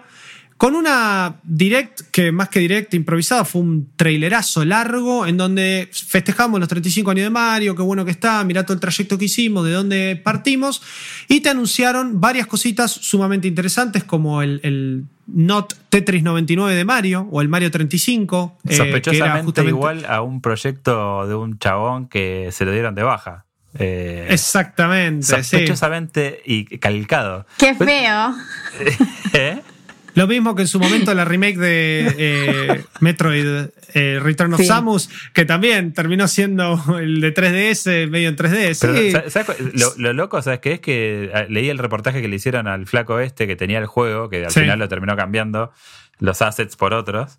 Pero dice, che, ¿sabes qué? Lo raro es que no me dijeron nada, tipo, de que iban a usar mi idea, porque es una idea del chabón, el Battle Royale de Mario. O sea, vos eh, lo, que pasa es que lo podías jugar creo que de a 60 jugadores o menos. Pero era eso, era tipo, bueno, vas a jugar eh, niveles de Mario y cuando vayas sorteando ciertos obstáculos se los vas a mandar a, a, los otros jugadores. Le hicieron un cease and desist y el tipo tuvo que darle de baja y ahora aparece este Mario 35, que me muero por jugarlo, porque tiene toda la facha. Sí. Pero Nintendo, dale, amigo. Tirale una moneda, algo. Bueno, eso es parte de justamente estas cuestiones que hablamos de qué tanto Nintendo le importa que sus IPs y sus imágenes y sus personajes estén ahí afuera y fuera de su alcance. Eh, es verdad, es verdad que esto es una propuesta, esto que vos mencionás del Mario 35 es complicado, porque justamente es como, bueno, eh, si la idea era de este tipo, por lo menos, no sé, tráelo a labura con vos, que te pase la base que usó o lo que sea. Pero al fin y al cabo los personajes son de Nintendo. Y esto es algo que Nintendo viene haciendo hace rato también con el tema de la emulación. Recordemos que uno de los grandes sitios de emulación en la Internet, sin dar nombres, eh, fue principalmente atacado y hasta dado de baja por la mismísima Nintendo, por todas las cuestiones de los ROMs de Super Nintendo, por los ROMs de Game Boy Advance. Y eso son, cosas que nosotros particularmente, que tenemos incluso distintas edades, yo soy más chico, después sigue Flor, después sigue Chop, todos pasamos por la emulación de algún tipo de, en algún momento de nuestras vidas. Y todos usamos esas páginas y todos fuimos accediendo a cosas que en su momento no podíamos acceder porque nos faltaba la consola y Nintendo, la historia de Nintendo acá en el país siempre fue rara en muchos sentidos en cuanto a soporte oficial, en cuanto a venta oficial, en cuanto a cuánto valen las consolas o, bueno, lamentablemente qué tanto se pueden piratear los juegos en contra de las consolas de la competencia. Y siempre terminamos recurriendo a eso. ¿Qué pasa? Parece, parece chiste o parece redundante que después de toda esa, esa perseguida y esa seguidilla de, de cuestiones que fue haciendo Nintendo a lo largo de los años, que de vuelta, si uno lo piensa, no está mal porque son sus personajes, son sus IPs. Entonces ahí ya vamos a entrar en un debate de software libre y en un debate de eh, cuestiones de licencias que es para otra cosa. Pero de ahí a que con esa, con esa actitud tan, tan combativa contra sus IPs afuera, contra sus eh, juegos emulados, tengamos algo como Super Mario 3D All Stars, es polémico. Me voy a poner a hablar, eh, no sé si Chop querías decir algo, me parece que, que justo te interrumpí. Eh, no, simplemente decía, tengo dos chistes. Primero, son los Metallica del gaming, como decía recién, y por otro lado, eh, es, es, como una casata de, de limón de zamballón y no sé, otro gusto de mierda que le quieras poner. O sea, este juego es así. Yo diría, yo diría es como una casata, porque la casata me parece la cosa más fea que Puede ser, porque la casata igual es noble. Este, a ver, no, no quiero anticiparme al, análisis de, de, de, de juego, pero Digamos, es, es, es re polémico todo lo que está pasando. Eh, quiero, quiero un hashtag La Casata es Noble, ¿eh? Esto va a ser trending topic en Twitter. Lo voy a impulsar. Malditos nerds out of context. Si estás del otro lado escuchando esto, por favor te lo pido. Hashtag La Casata es Noble. Seguí, Chop. Eh, no, esta introducción de la, de, la, de, de lo que es la emulación, me parece que está buena porque, eh, o sea, ya Nintendo no puede esconder la mano. ¿Por qué? Porque existe gente que, que tiene mucho conocimiento que se dedica a hackear sus juegos. ¿Y qué pasó? Eh, días antes de que esto llegue a nuestras manos, yo me lo compré para como autorregalo de cumpleaños, o sea que me recabió. Bien. Em, se filtra el juego y cuando lo, cuando lo hackean descubren que en sus adentros hay tres ROMs. Exactamente. Exactamente. Tres fucking ROMs. Qué, pasa? Super Mario 3D All Stars, para dar la introducción rápida, es una colección de las tres aventuras 3D de Mario eh, más importantes. Y de cuando digo aventuras 3D, dejamos de lado lo que es el 3D Land y el 3D World, que también fue anunciado y va a salir el año que viene, en febrero, para Switch, con un nivel extra, porque esos toman la la fórmula de Mario de los niveles y los mapas seguidos, eh, principio y fin con banderita, pero en un ambiente 3D con algunos, eh, algunas cuestionecitas de, de, cambios que a mí me encantan y sumamente interesante, pero es el Mario de siempre en 3D.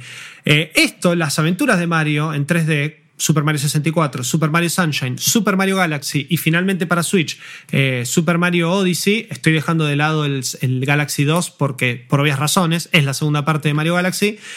Eh, siempre tuvieron esta cuestión de más juego de aventura a lo Zelda, si se quiere, o esa cuestión de investigo mundos, tengo, eh, tengo estas cositas, estas mecánicas distintas entre cada juego, pero siempre con la idea de conseguir estrellas, soles, lunas o lo que sea, o estrellas intergalácticas, pero... Em, con niveles que cada nivel era el mismo, con tres oportunidades distintas para encontrar estas, eh, estos collectibles, eh, no sé, las monedas de siempre. En el caso de Galaxy, los Star Bits que se usaban eran otra mecánica, los pedacitos de estrella para darles de comer unas estrellas y descubrir niveles secretos, bla, bla, bla.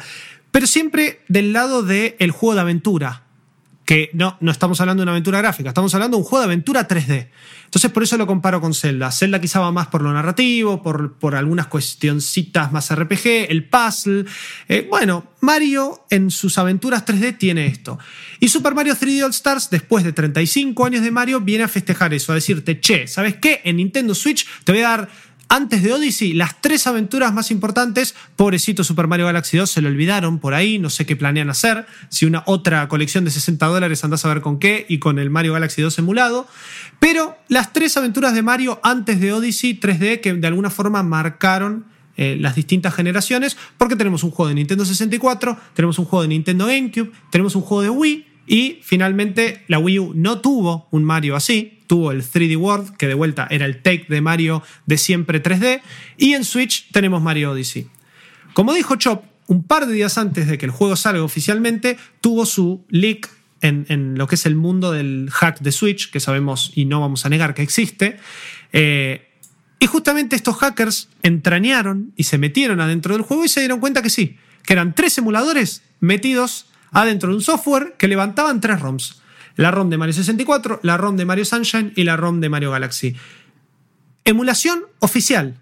¿Qué, quiere decir? Que tiene otro tipo de soporte, porque es una emulación o sea, es un emulador que andás a ver si es de Nintendo, probablemente sí. Es un software que hizo o no hizo Nintendo, eso nunca lo vamos a saber, para poder levantar las versiones digitales de sus juegos que en muchos casos, por ejemplo la de Mario 64 ya había aparecido en, creo que en el WiiWare puede ser, o en, la, o en Wii U.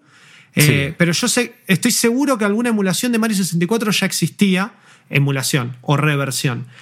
Mario Sunshine no. Mario Sunshine es la primera vez que sale de forma oficial de la, de la GameCube.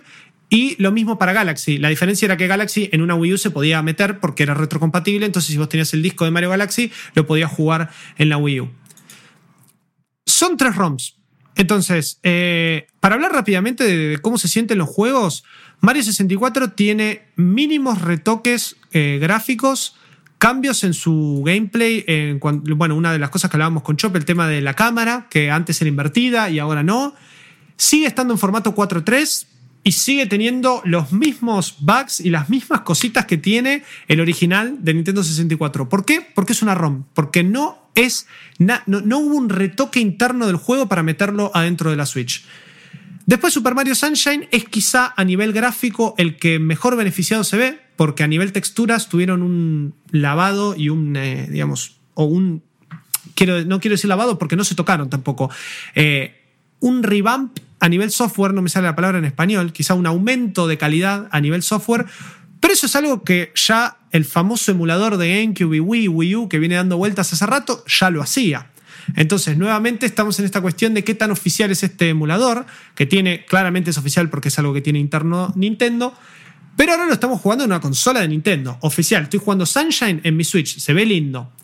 En cuanto a retoques de jugabilidad, y ya sabemos que Sunshine en su momento fue uno de los más criticados por esto, porque fue el primero que sacó a Mario de este ambiente de niveles y estrellas, por más de que 64 es el primero de aventura 3D. También era meterse en una pintura, agarrar la estrella, ir a la próxima y así. Sunshine ya te metió la mecánica del agua, la mecánica de la historia loca de, che, se están yendo de vacaciones y de la nada tienen que bajar en Isla Delfino y uff, hay un Mario de pintura que está manchando todo, pero manchando de, polución, o sea, también me dio una crítica al cambio ambiental y etcétera. Es el primer juego de Mario que, juego que no me gusta. Eso, eso me dio esta, colección. ¿Qué juego A mí también. Que eh, es, es, un juego re 2000, es re Woodstock 99, boludo. O sea, eh, esos tipitos ahí, el mensaje a, Mario lo meten en cana, hay un juicio eh, con evidencia. Es, fantástico, es fantástico. el inicio. Por favor. No, no, es fantástico. Para, para ahí te lo voy a defender.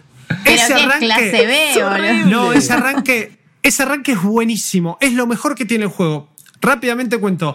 Eh, como de vuelta, de vuelta vuelvo a mencionar, la historia de Nintendo acá en el país es, es complicada y especialmente en GameCube.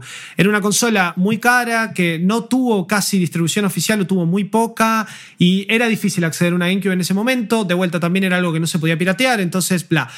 Eh, Luigi's Mansion y Mario Sunshine son dos juegos que yo pude jugar muy poco por amigues que tenía que tenían las, las consolas, pero nunca lo pude terminar y, y darme el lujo de jugarlo como yo quería jugarlo. Entonces, siempre le tuve un amor al Sunshine que fue, iba más por el lado de la visual, que me llamaba la atención, la mecánica, decía, ah, bueno, esto yo me lo acuerdo que estaba bueno. Y lo primero que hice cuando empecé a jugar el viernes al, Sunshine fue, porque fue el primero que me metí también, sabiendo que el 64 lo gané 400 veces y no tenía ganas de meterme en, en el 64 nuevo, incluso tengo el cartucho original del Nintendo 64 y lo jugué en una Nintendo 64 y se me fue en 10 minutos todo el amor. Me cagué de risa con ese arranque, me cagué de risa con el Mario en cana, con el, el abogado diciendo no, porque tenemos pruebas fehacientes de que Mario ha hecho todo esto en la ciudad, todo con un fondo negro, Mario tras las rejas diciendo, ¡guau! Como llorando, ¿viste? Es, es fantástico, eso me pareció súper divertido.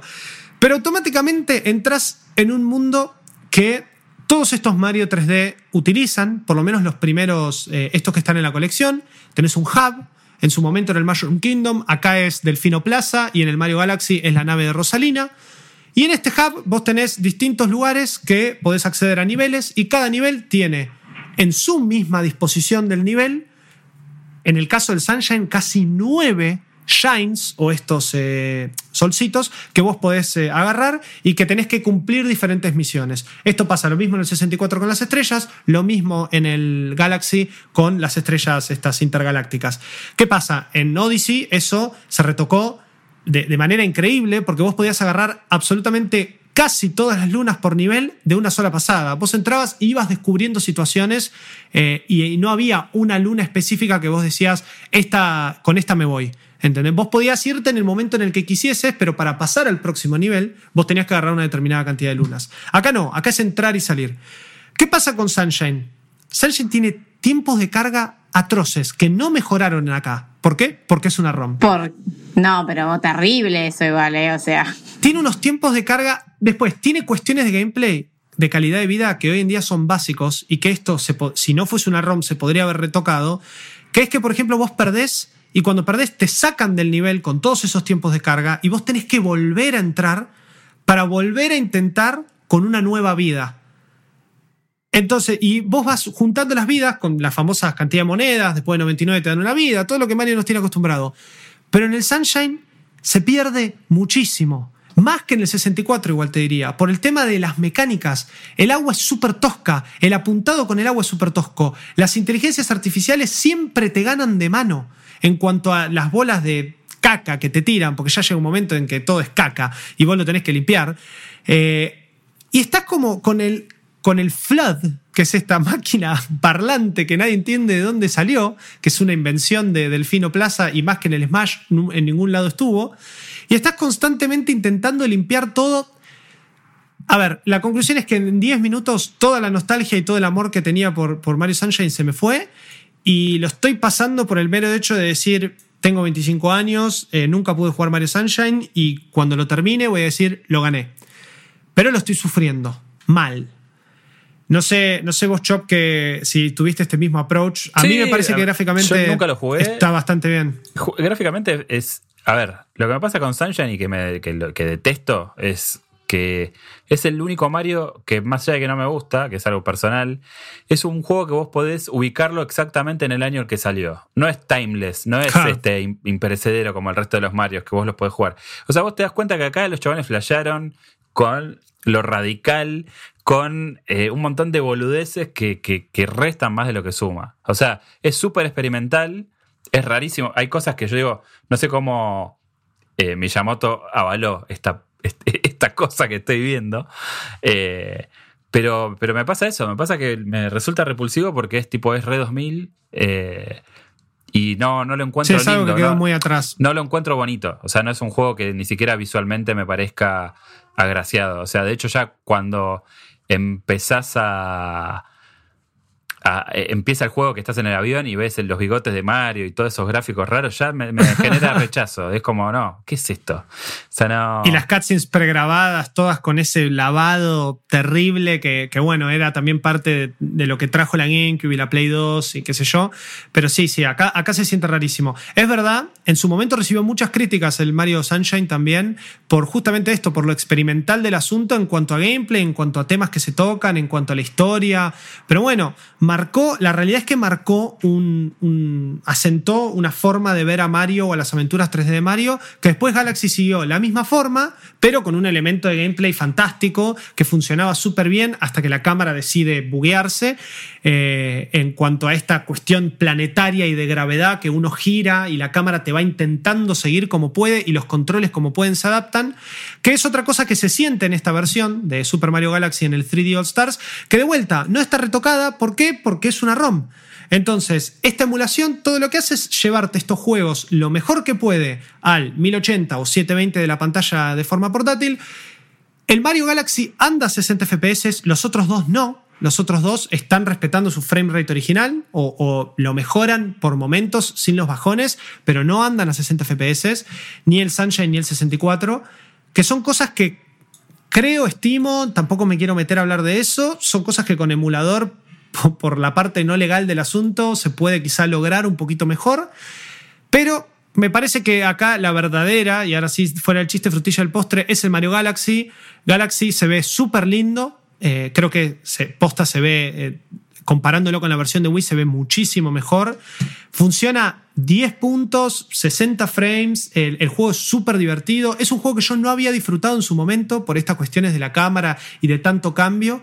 Y ahora me estoy encontrando, después de haber jugado tanto 64 y haber disfrutado y amado Super Mario Odyssey, eh, me pasa que sí, que estoy disfrutando Galaxy como realmente lo quería disfrutar, como una nueva aventura de Mario 3D. La gané en su momento, pero no me lo acordaba Galaxy, tanto. ¿El Galaxy se adapta bien a los controles de Switch? Sí, me imagino que sí, sí. Eso es lo mejor que tiene también. Todo lo que es el giroscopio de la Switch, incluso con usando el Pro Controller, Sabemos que ya la Switch no tiene esa barrita de detección de, apuntado como tenían los Wiimotes en la Wii y en la Wii U. Claro, lo molesto de Galaxy en la Wii, para mí, para mí fueron los controles. A ver, me re gustó Galaxy, ¿no? Pero los controles eran molestos. Acá, la solución de controles. Yo tengo una crítica para, Galaxy, que es eh, esto no, no, entiendo por qué te fuerzan a jugar con el táctil cuando jugás portátil. O sea. Bueno, eso sí, a eso iba. Es Todo está muy bien adaptado todo. Eh, el, movimiento sigue, como dije antes, el tema del stick y eh, las, digamos, los ejes de movimiento cuando juega con la gravedad y esto de que vos a veces estás boca abajo y el juego quiere que vos estés así y que adelante se atrás, se atrás, adelante, eso sigue roto. Eso sigue roto y, me morí un montón de veces por eso. Ya me pasaba en la Wii y de vuelta, como es una ROM, acá no pasa. Eh, acá pasa, digo. Lo, lo que es el apuntado con los Joy-Cons o con el Pro Controller mismo, con el tema del movimiento y eh, tocar la R para centrar y que estés en la posición en la que estés, vos puedas tocar el botón y centrarlo y jugar tranquilo, está buenísimo. Ahora, lo que dijo Chop, Galaxy es injugable en modo handheld. O sea, en modo portátil, a menos que vos saques los Joy-Cons y la apoyes, que sabemos que eso en general es lo la forma de utilizarlo más rara a menos que estés jugando de a dos o a menos que posta lo disfrutes. Yo tengo la ¿Qué sé yo? Permítame. Eh, en la Lite ni siquiera tengo esa opción. Pero digo, si, Exacto, ahí tenés. si estás basándote en el giroscopio para hacer todo ese cálculo, porque no tiene un LED el Pro Controller para trasearlo, ¿por qué no hacerlo si la Lite tiene giroscopios también? Tiene, lo único que no tiene es el HD Rumble. O sea, no lo, eh, no lo puedo creer, es posta eso. Y, eh, ahora que lo pienso, es claro, los usuarios de Switch Lite no les queda otra. Todo lo que es el agarrado de, con el puntero en el Galaxy, de los Starbits, de las estrellas azules para moverse, se hace todo con la pantalla táctil. Es incomodísimo. Y acá, yo tengo la respuesta a tu pregunta. Vos decís, ¿por qué no le metieron el giroscopio? Porque la tecnología que debe usar el Pro Controller y que deben usar los Joy-Cons debe ser muy parecida o fácil de adaptar a lo que es esta emulación que está haciendo el juego internamente. De vuelta, no tengo los datos técnicos, quizás estoy mandando fruta, pero mi intuición me dice que eso es más parecido a emular un Wiimote a que utilizar el giroscopio de la consola. No tiene sentido que, en realidad Debería ser lo mismo. Pero eh, la respuesta, eh, o sea, es el, o sea, si yo te creería si usara de alguna manera el, infrarrojo del, del, Joy-Con. Pero al usarlo, digamos, en el Pro Controller, es íntegramente mm. giroscopio. O sea, parte de un eje central en la pantalla y de ahí calcula con el giroscopio. Lo tenés en la Lite, lo tenés en la Switch portátil. ¿Por qué no usarlo y obligarme a jugar con una mano en la pantalla y con otra en el stick? Es malísimo. Y es incomodísimo, porque no se puede tampoco. es re incómodo, sí. Hay un montón de saltos en el Galaxy en donde uno tiene que calcular el salto y después agarrarse de, estos, estas estrellas azules magneto. Eh, y es súper incómodo ir pasándose, o sea, terminar jugando a tocar la pantalla y después rápido agarrar la consola. Es súper incómodo. Eh, y esa es la crítica más fuerte que tengo para Galaxy, que incluso Galaxy dentro de toda esta propuesta de 3D All Stars es lo más interesante. ¿Qué pasa? Acá tenemos entonces para, para cerrar un poco la, más allá de los juegos, son juegos que todos conocemos, la verdad que, y al ser emulaciones, es la misma experiencia, trasladada a una emulación en Switch, así que si buscas eso, adelante. Lo que pasa es el precio. De vuelta, estamos hablando de tres, de tres porteos, de tres ROMs, eh, y son cosas que ya están probadas, porque como dijo Chop, días antes se liquea, se hackea y se dan cuenta de que adentro están corriendo tres ROMs y son tres emuladores, e incluso en 64 y en GameCube ya han logrado correr otras ROMs. Entonces, ahí vos te das cuenta que esto es o un Go Fish de Nintendo a ver qué tanto puedo. Que, es, es, loquísimo, y también lo hablábamos fuera del aire con, con Chopper esto. Es, Nintendo es una empresa que eh, por momentos nos da cosas increíbles, que revalen su precio, y estamos todos parados aplaudiendo y diciendo: Sí, eh, vamos a tener la precuela de Breath of the Wild en forma de Hyrule Warriors, vamos, eh, tengo un nuevo Mario, tengo Astral Chain, tengo esto. Y de la nada tenemos Super Mario 3D All Stars. Entonces, que vale 60 dólares. Ahí está, a eso quería llegar. Son 60 dólares por tres ROMs emuladas, con, con meros cambios y con algunas cosas que es, es loquísimo que no se hayan tocado. En, Twitter con un chabón eh, de, que había hecho como un no sé qué comentario, eh, es un flaco inglés, Louis Proctor se llama el chabón. Me decía, no, yo le pongo las fichas a que eh, estos, los de, no me acuerdo, los, los, developers hicieron estos otros compilados y seguramente, aunque sea una emulación, seguramente va a estar bien empaquetado. Ni siquiera eso tiene, ni siquiera tiene una, ni siquiera tiene una presentación que vos me digas, eh, tiene como un texto, tiene eh, arte de los juegos, tiene como documentación. O sea, un, booklet con un roadmap de, imágenes, de concepts, de cosas para celebrar el 35 aniversario, claro. algo claro, porque incluso se acuerdan esa colección de Castlevania que, que sacó hace poco Konami. Es, a ver, era bastante cuestionable también el precio y todo, pero por lo menos tenía los manuales, arte conceptual, tenía todas esas cosas. Sí, o, los de Sonic, por ejemplo, que tenían incluso la documentación de los niveles. Eh, ¿Qué sé yo? O sea, creo que había muchas cosas para hacer. Esto es, esto es claramente un, un cash grab, o sea, grande como una casa. Eh, y es un muy mal precedente para mí. O sea, yo es la primera vez que me siento decepcionado a este nivel con un producto de Nintendo. Porque aparte, lo peor del caso es que a vos te dicen, lo tenés que comprar hasta el 31 de marzo porque después se discontinúa. Y vos decís, pero ¿cómo? Entonces tengo que pagar sí o sí 60 dólares por esto o por un cartucho que ya se agotó, que la gente lo está vendiendo a miles de dólares y que mi única alternativa va a ser comprarlo barato, entre comillas, digital, porque de la otra manera no lo consigo. Entonces, es que hay que ver si sigue digital también. Yo creo que digital va a seguir. No, yo, creo que esta es la antesala. O sea, la única buena noticia de todo esto, creo yo, más allá de lo bueno que esté con sus, con sus bemoles eh, Galaxy, me parece que la buena noticia es que se confirma que la Switch puede emular y puede llegar a existir una suerte de de consola virtual a la usanza de Super Nintendo y Nintendo, que son muy buenos emuladores los que tenemos eh, a través del servicio de Nintendo Online. Eso creo que es lo mejor, lo, que, con lo que yo me quedo. Y el día de mañana, tal vez. Y acá es 64 GameCube y Wii. o sea, son tres plataformas. Al, día de mañana, los boludos que pagamos 60 dólares por esta mierda, recibiremos alguna bonificación cuando eh, pasen al bien público, porque esto seguramente en estas supuestas plataformas estos juegos van a estar. Yo no creo que no estén, ¿me entendés? Es muy eh, probable. Es muy probable y que, y que, veamos lo mismo con un Zelda Ocarina of Time y mejoras más, un Wind Waker de GameCube, un Twilight Princess, que por más de que ya exista su versión HD en Wii U, también va a estar. Hmm. Eh, y eso solo trasladándolo a Zelda. Ni hablar de, las otras franquicias, ni hablar de Metro, de Metroid Prime y un montón de cosas. Eh, si, querés, si querés aumentar tus suscriptores al servicio por fuera de lo que fue la promoción esa de Twitch, donde la gente se llenó de suscripciones de un año, es esto, es tenés todo este catálogo. Ya los juegos como servicio a ese nivel de streaming o de suscripción ya son un hecho. O sea, fíjense lo que pasó mm. con Microsoft. Incorpora a sus servicios todo el, el catálogo de Bethesda. Va por ahí, metieron lo de Electronic Arts también, sin ser exclusivo, pero todo está en el mismo lugar. O sea, esta es la eh, es, es el rumbo. ¿Me entendés? O sea, si lo querés entender bien, y si no también, o sea, es, así. Entonces, ¿por qué no meter estos juegos en un servicio nuevo en lugar de, bajo el pretexto del 35 aniversario de Mario, enchufarnos una cosa así? Porque no tiene cero amor, o sea, tiene cero dedicación para que vos me digas, sí, sale 60 dólares por esto. O sea, Y yo sí, sí, odio, muy poco... odio hablar de precios y, gaming, pero en este caso es imposible no hacerlo.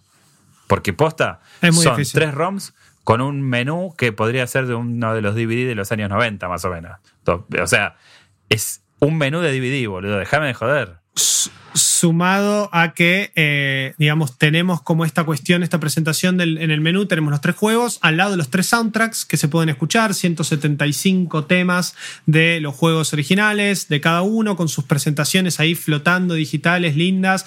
Eh, acá se perdieron también la oportunidad, y eh, mirá como lo que te digo, una Collector's Edition que venga con, no sé, un cartucho del Mario 64, un disquito del Sunshine, los mismos soundtracks rehechos. Hay que ver también si toda esa idea quizá estaba y por el contexto que estamos viviendo no se hizo. De igual forma, esto se viene rumoreando desde principio de año y desde que se está rumoreando que todos medio estamos contentos de decir, uy, sí, va a llegar esto a Switch, ya sea en forma de servicio y que lleguen un montón más de juegos o que lleguen solo los Marios. Ahora, el problema es cuando, o sea, la idea no es mala. Acá el problema, y para cerrar, es esto mismo, es que son las mismas experiencias que hoy vos, de forma ilegal, podés jugar en un emulador o las mismas experiencias que vos podés tener si tenés los juegos originales. Quizá con una mejorita de eh, gráfica o el hecho de poder llevártelo a todos lados. Pero siguen siendo tres ROMs. Tres ROMs con los mismos problemas y las mismas cuestiones que los juegos originales tenían.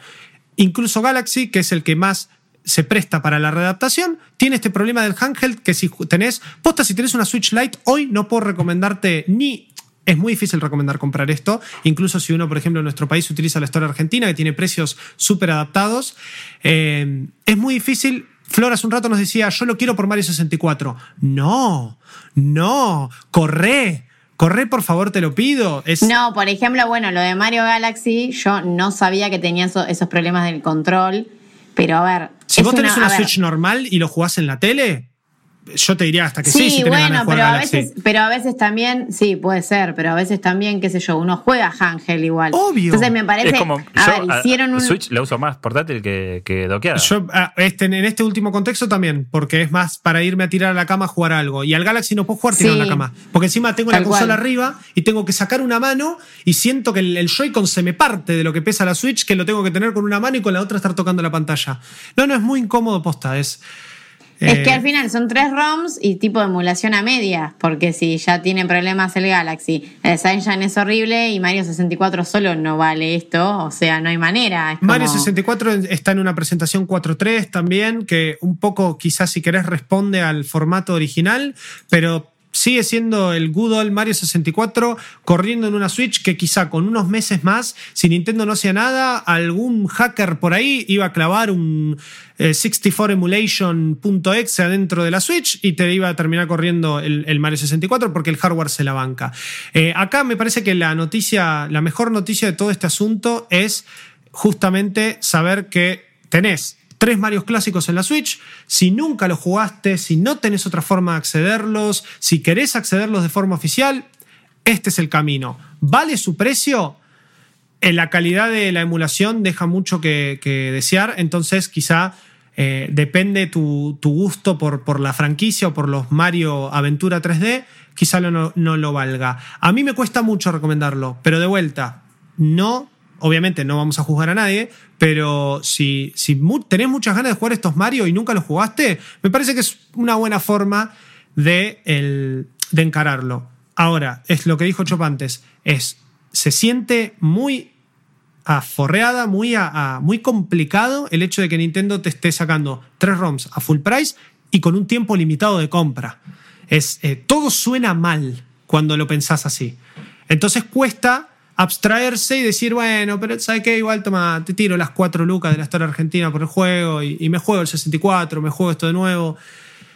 ¿Qué sé yo? Eh, de entrada me parece que la no recomendación va para los usuarios de Switch Lite, quizá, más que nada por el Galaxy, que es como la mejor y la propuesta más linda que tiene esta colección. Y para el resto de los usuarios siempre va a depender del amor por Mario y hasta, hasta me cuesta decirles que esperen una, una sale o una Porque Nintendo eh, descuento. generalmente. Porque en general para sus juegos así first party no solo no tiene sales, sino que de acá al 31 de marzo cuántas oportunidades tendremos más o menos de encontrar una sale de este juego. Navidad quizá, bueno, esperemos a Navidad y vemos qué pasa, pero ya ya 60 dólares, 60 morlacos por, por esta colección es dudoso. es dudoso. Pero bueno, eh, no sé si vos, Chop, querés decir algo más. No, no, no, yo creo que ya está todo dicho. Eh, las cartas están sobre la mesa. Sí, es que a mí me da, bronca porque digo, o sea, todo estas son una serie de decisiones conscientes de Nintendo que me llaman poderosamente la atención. Uno generalmente lo eh, esta cosa medio arcaica que a veces tiene con ciertas formas de encarar las cosas, las, relaciona más a, cuestiones de, contenido, de, por ahí, de cómo eh, maneja ciertos contenidos online, eh, el entendimiento de Internet, que recién es como que lo están descubriendo con Nintendo Switch, como que uno dice, bueno, creo que pueden tratar con cariño sus propios juegos y lo demuestran, ¿no? Pero esto es, es, una auto bastardeada muy fuerte, me parece, eh, y creo que no me, cuesta mucho, me cuesta mucho digerirlo todavía. Días después de tenerlo y de jugarlo, creo que me, cuesta eh, ponerlo en, perspectiva todavía. Totalmente, sí, sí, sí, es esto mismo. Es eh, toda la cuestión que hay atrás. Si uno deja eso de lado, bueno, quizás es más fácil acceder y es como dije, de vuelta, es Mario 64, Sunshine y Galaxy en su formato original en la Switch. Eh, si sos usuario de Switch Lite, escapale, por lo menos hasta un futuro update si es que eh, meten algo del giroscopio con la consola eh, andoqueada. Permítanme decir que lo dudo mucho. Sinceramente que eso vaya a, a venir, lo dudo, lo dudo realmente. Pero bueno, eh, chicos, se nos está extendiendo el capítulo de hoy, completito, completito. Charlamos de Sirius Sam, charlamos de la beta del COD, eh, más a futuro, porque la beta del COD ya no está disponible para bajar, estuvo este fin de semana que pasó. Y de bueno, de Super Mario 3D All Stars, que de alguna forma quizá esperábamos más de lo que, de lo que nos terminó dando y que deja a Nintendo en, un, en una encrucijada. Eh, complicada, por lo menos a nivel de qué estás haciendo, ¿no? De qué tanto te comportás con el mundo de los ROMs y, resulta que estamos recibiendo lo mismo. Em, de Sirius Sam 4 vamos a tener esta, esta semana una, review en el sitio de malditosnerds.com, así que quizá para cuando este podcast esté arriba ya. Sí, ya esta, semana, siempre... si querés te anticipo, vamos a tener reviews de Sirius Sam 4, vamos a tener obviamente la review de, la de Mario. Mario. y también vamos a tener Mafia. Sí. Mafia Definitive Edition también tendremos review, video review y demás. semana potente. Semana, ¿eh? semana potente. Sí, sí, sí. Reci. Forchi, Forchi. Sí, malditoner.com a full y además el bueno Mafia ya estuvimos hablando eh, de, las primeras impresiones en otro capítulo de, Malditos Games un par de semanas atrás estuvo Max contándonos qué onda la, experiencia con Mafia. Y principalmente eso esperen las reviews visiten el sitio y acuérdense que este que Malditos Games está todos los eh, viernes a las 18 en, el, en Spotify en su plataforma de podcastera favorita que nos pueden escuchar este formato de solo voz. Y después si tienen Flow, Canal 600, Manihomio, donde hacemos un montón de cosas, entre ellas nuestros podcasts como Maldito Anime y ahora también Malditos Games en formato video, así que nos ven acá, a mí a Flor, saluda a la cámara, hola, eh, estamos para, para vernos. Eh, chicos, muchísimas gracias y nos vemos la semana que viene, ¿les parece? Dale, nos vemos. Así es. Dale, chau, chau. Chau. Esto fue Malditos Games, el podcast fichinero de Malditos Nerds.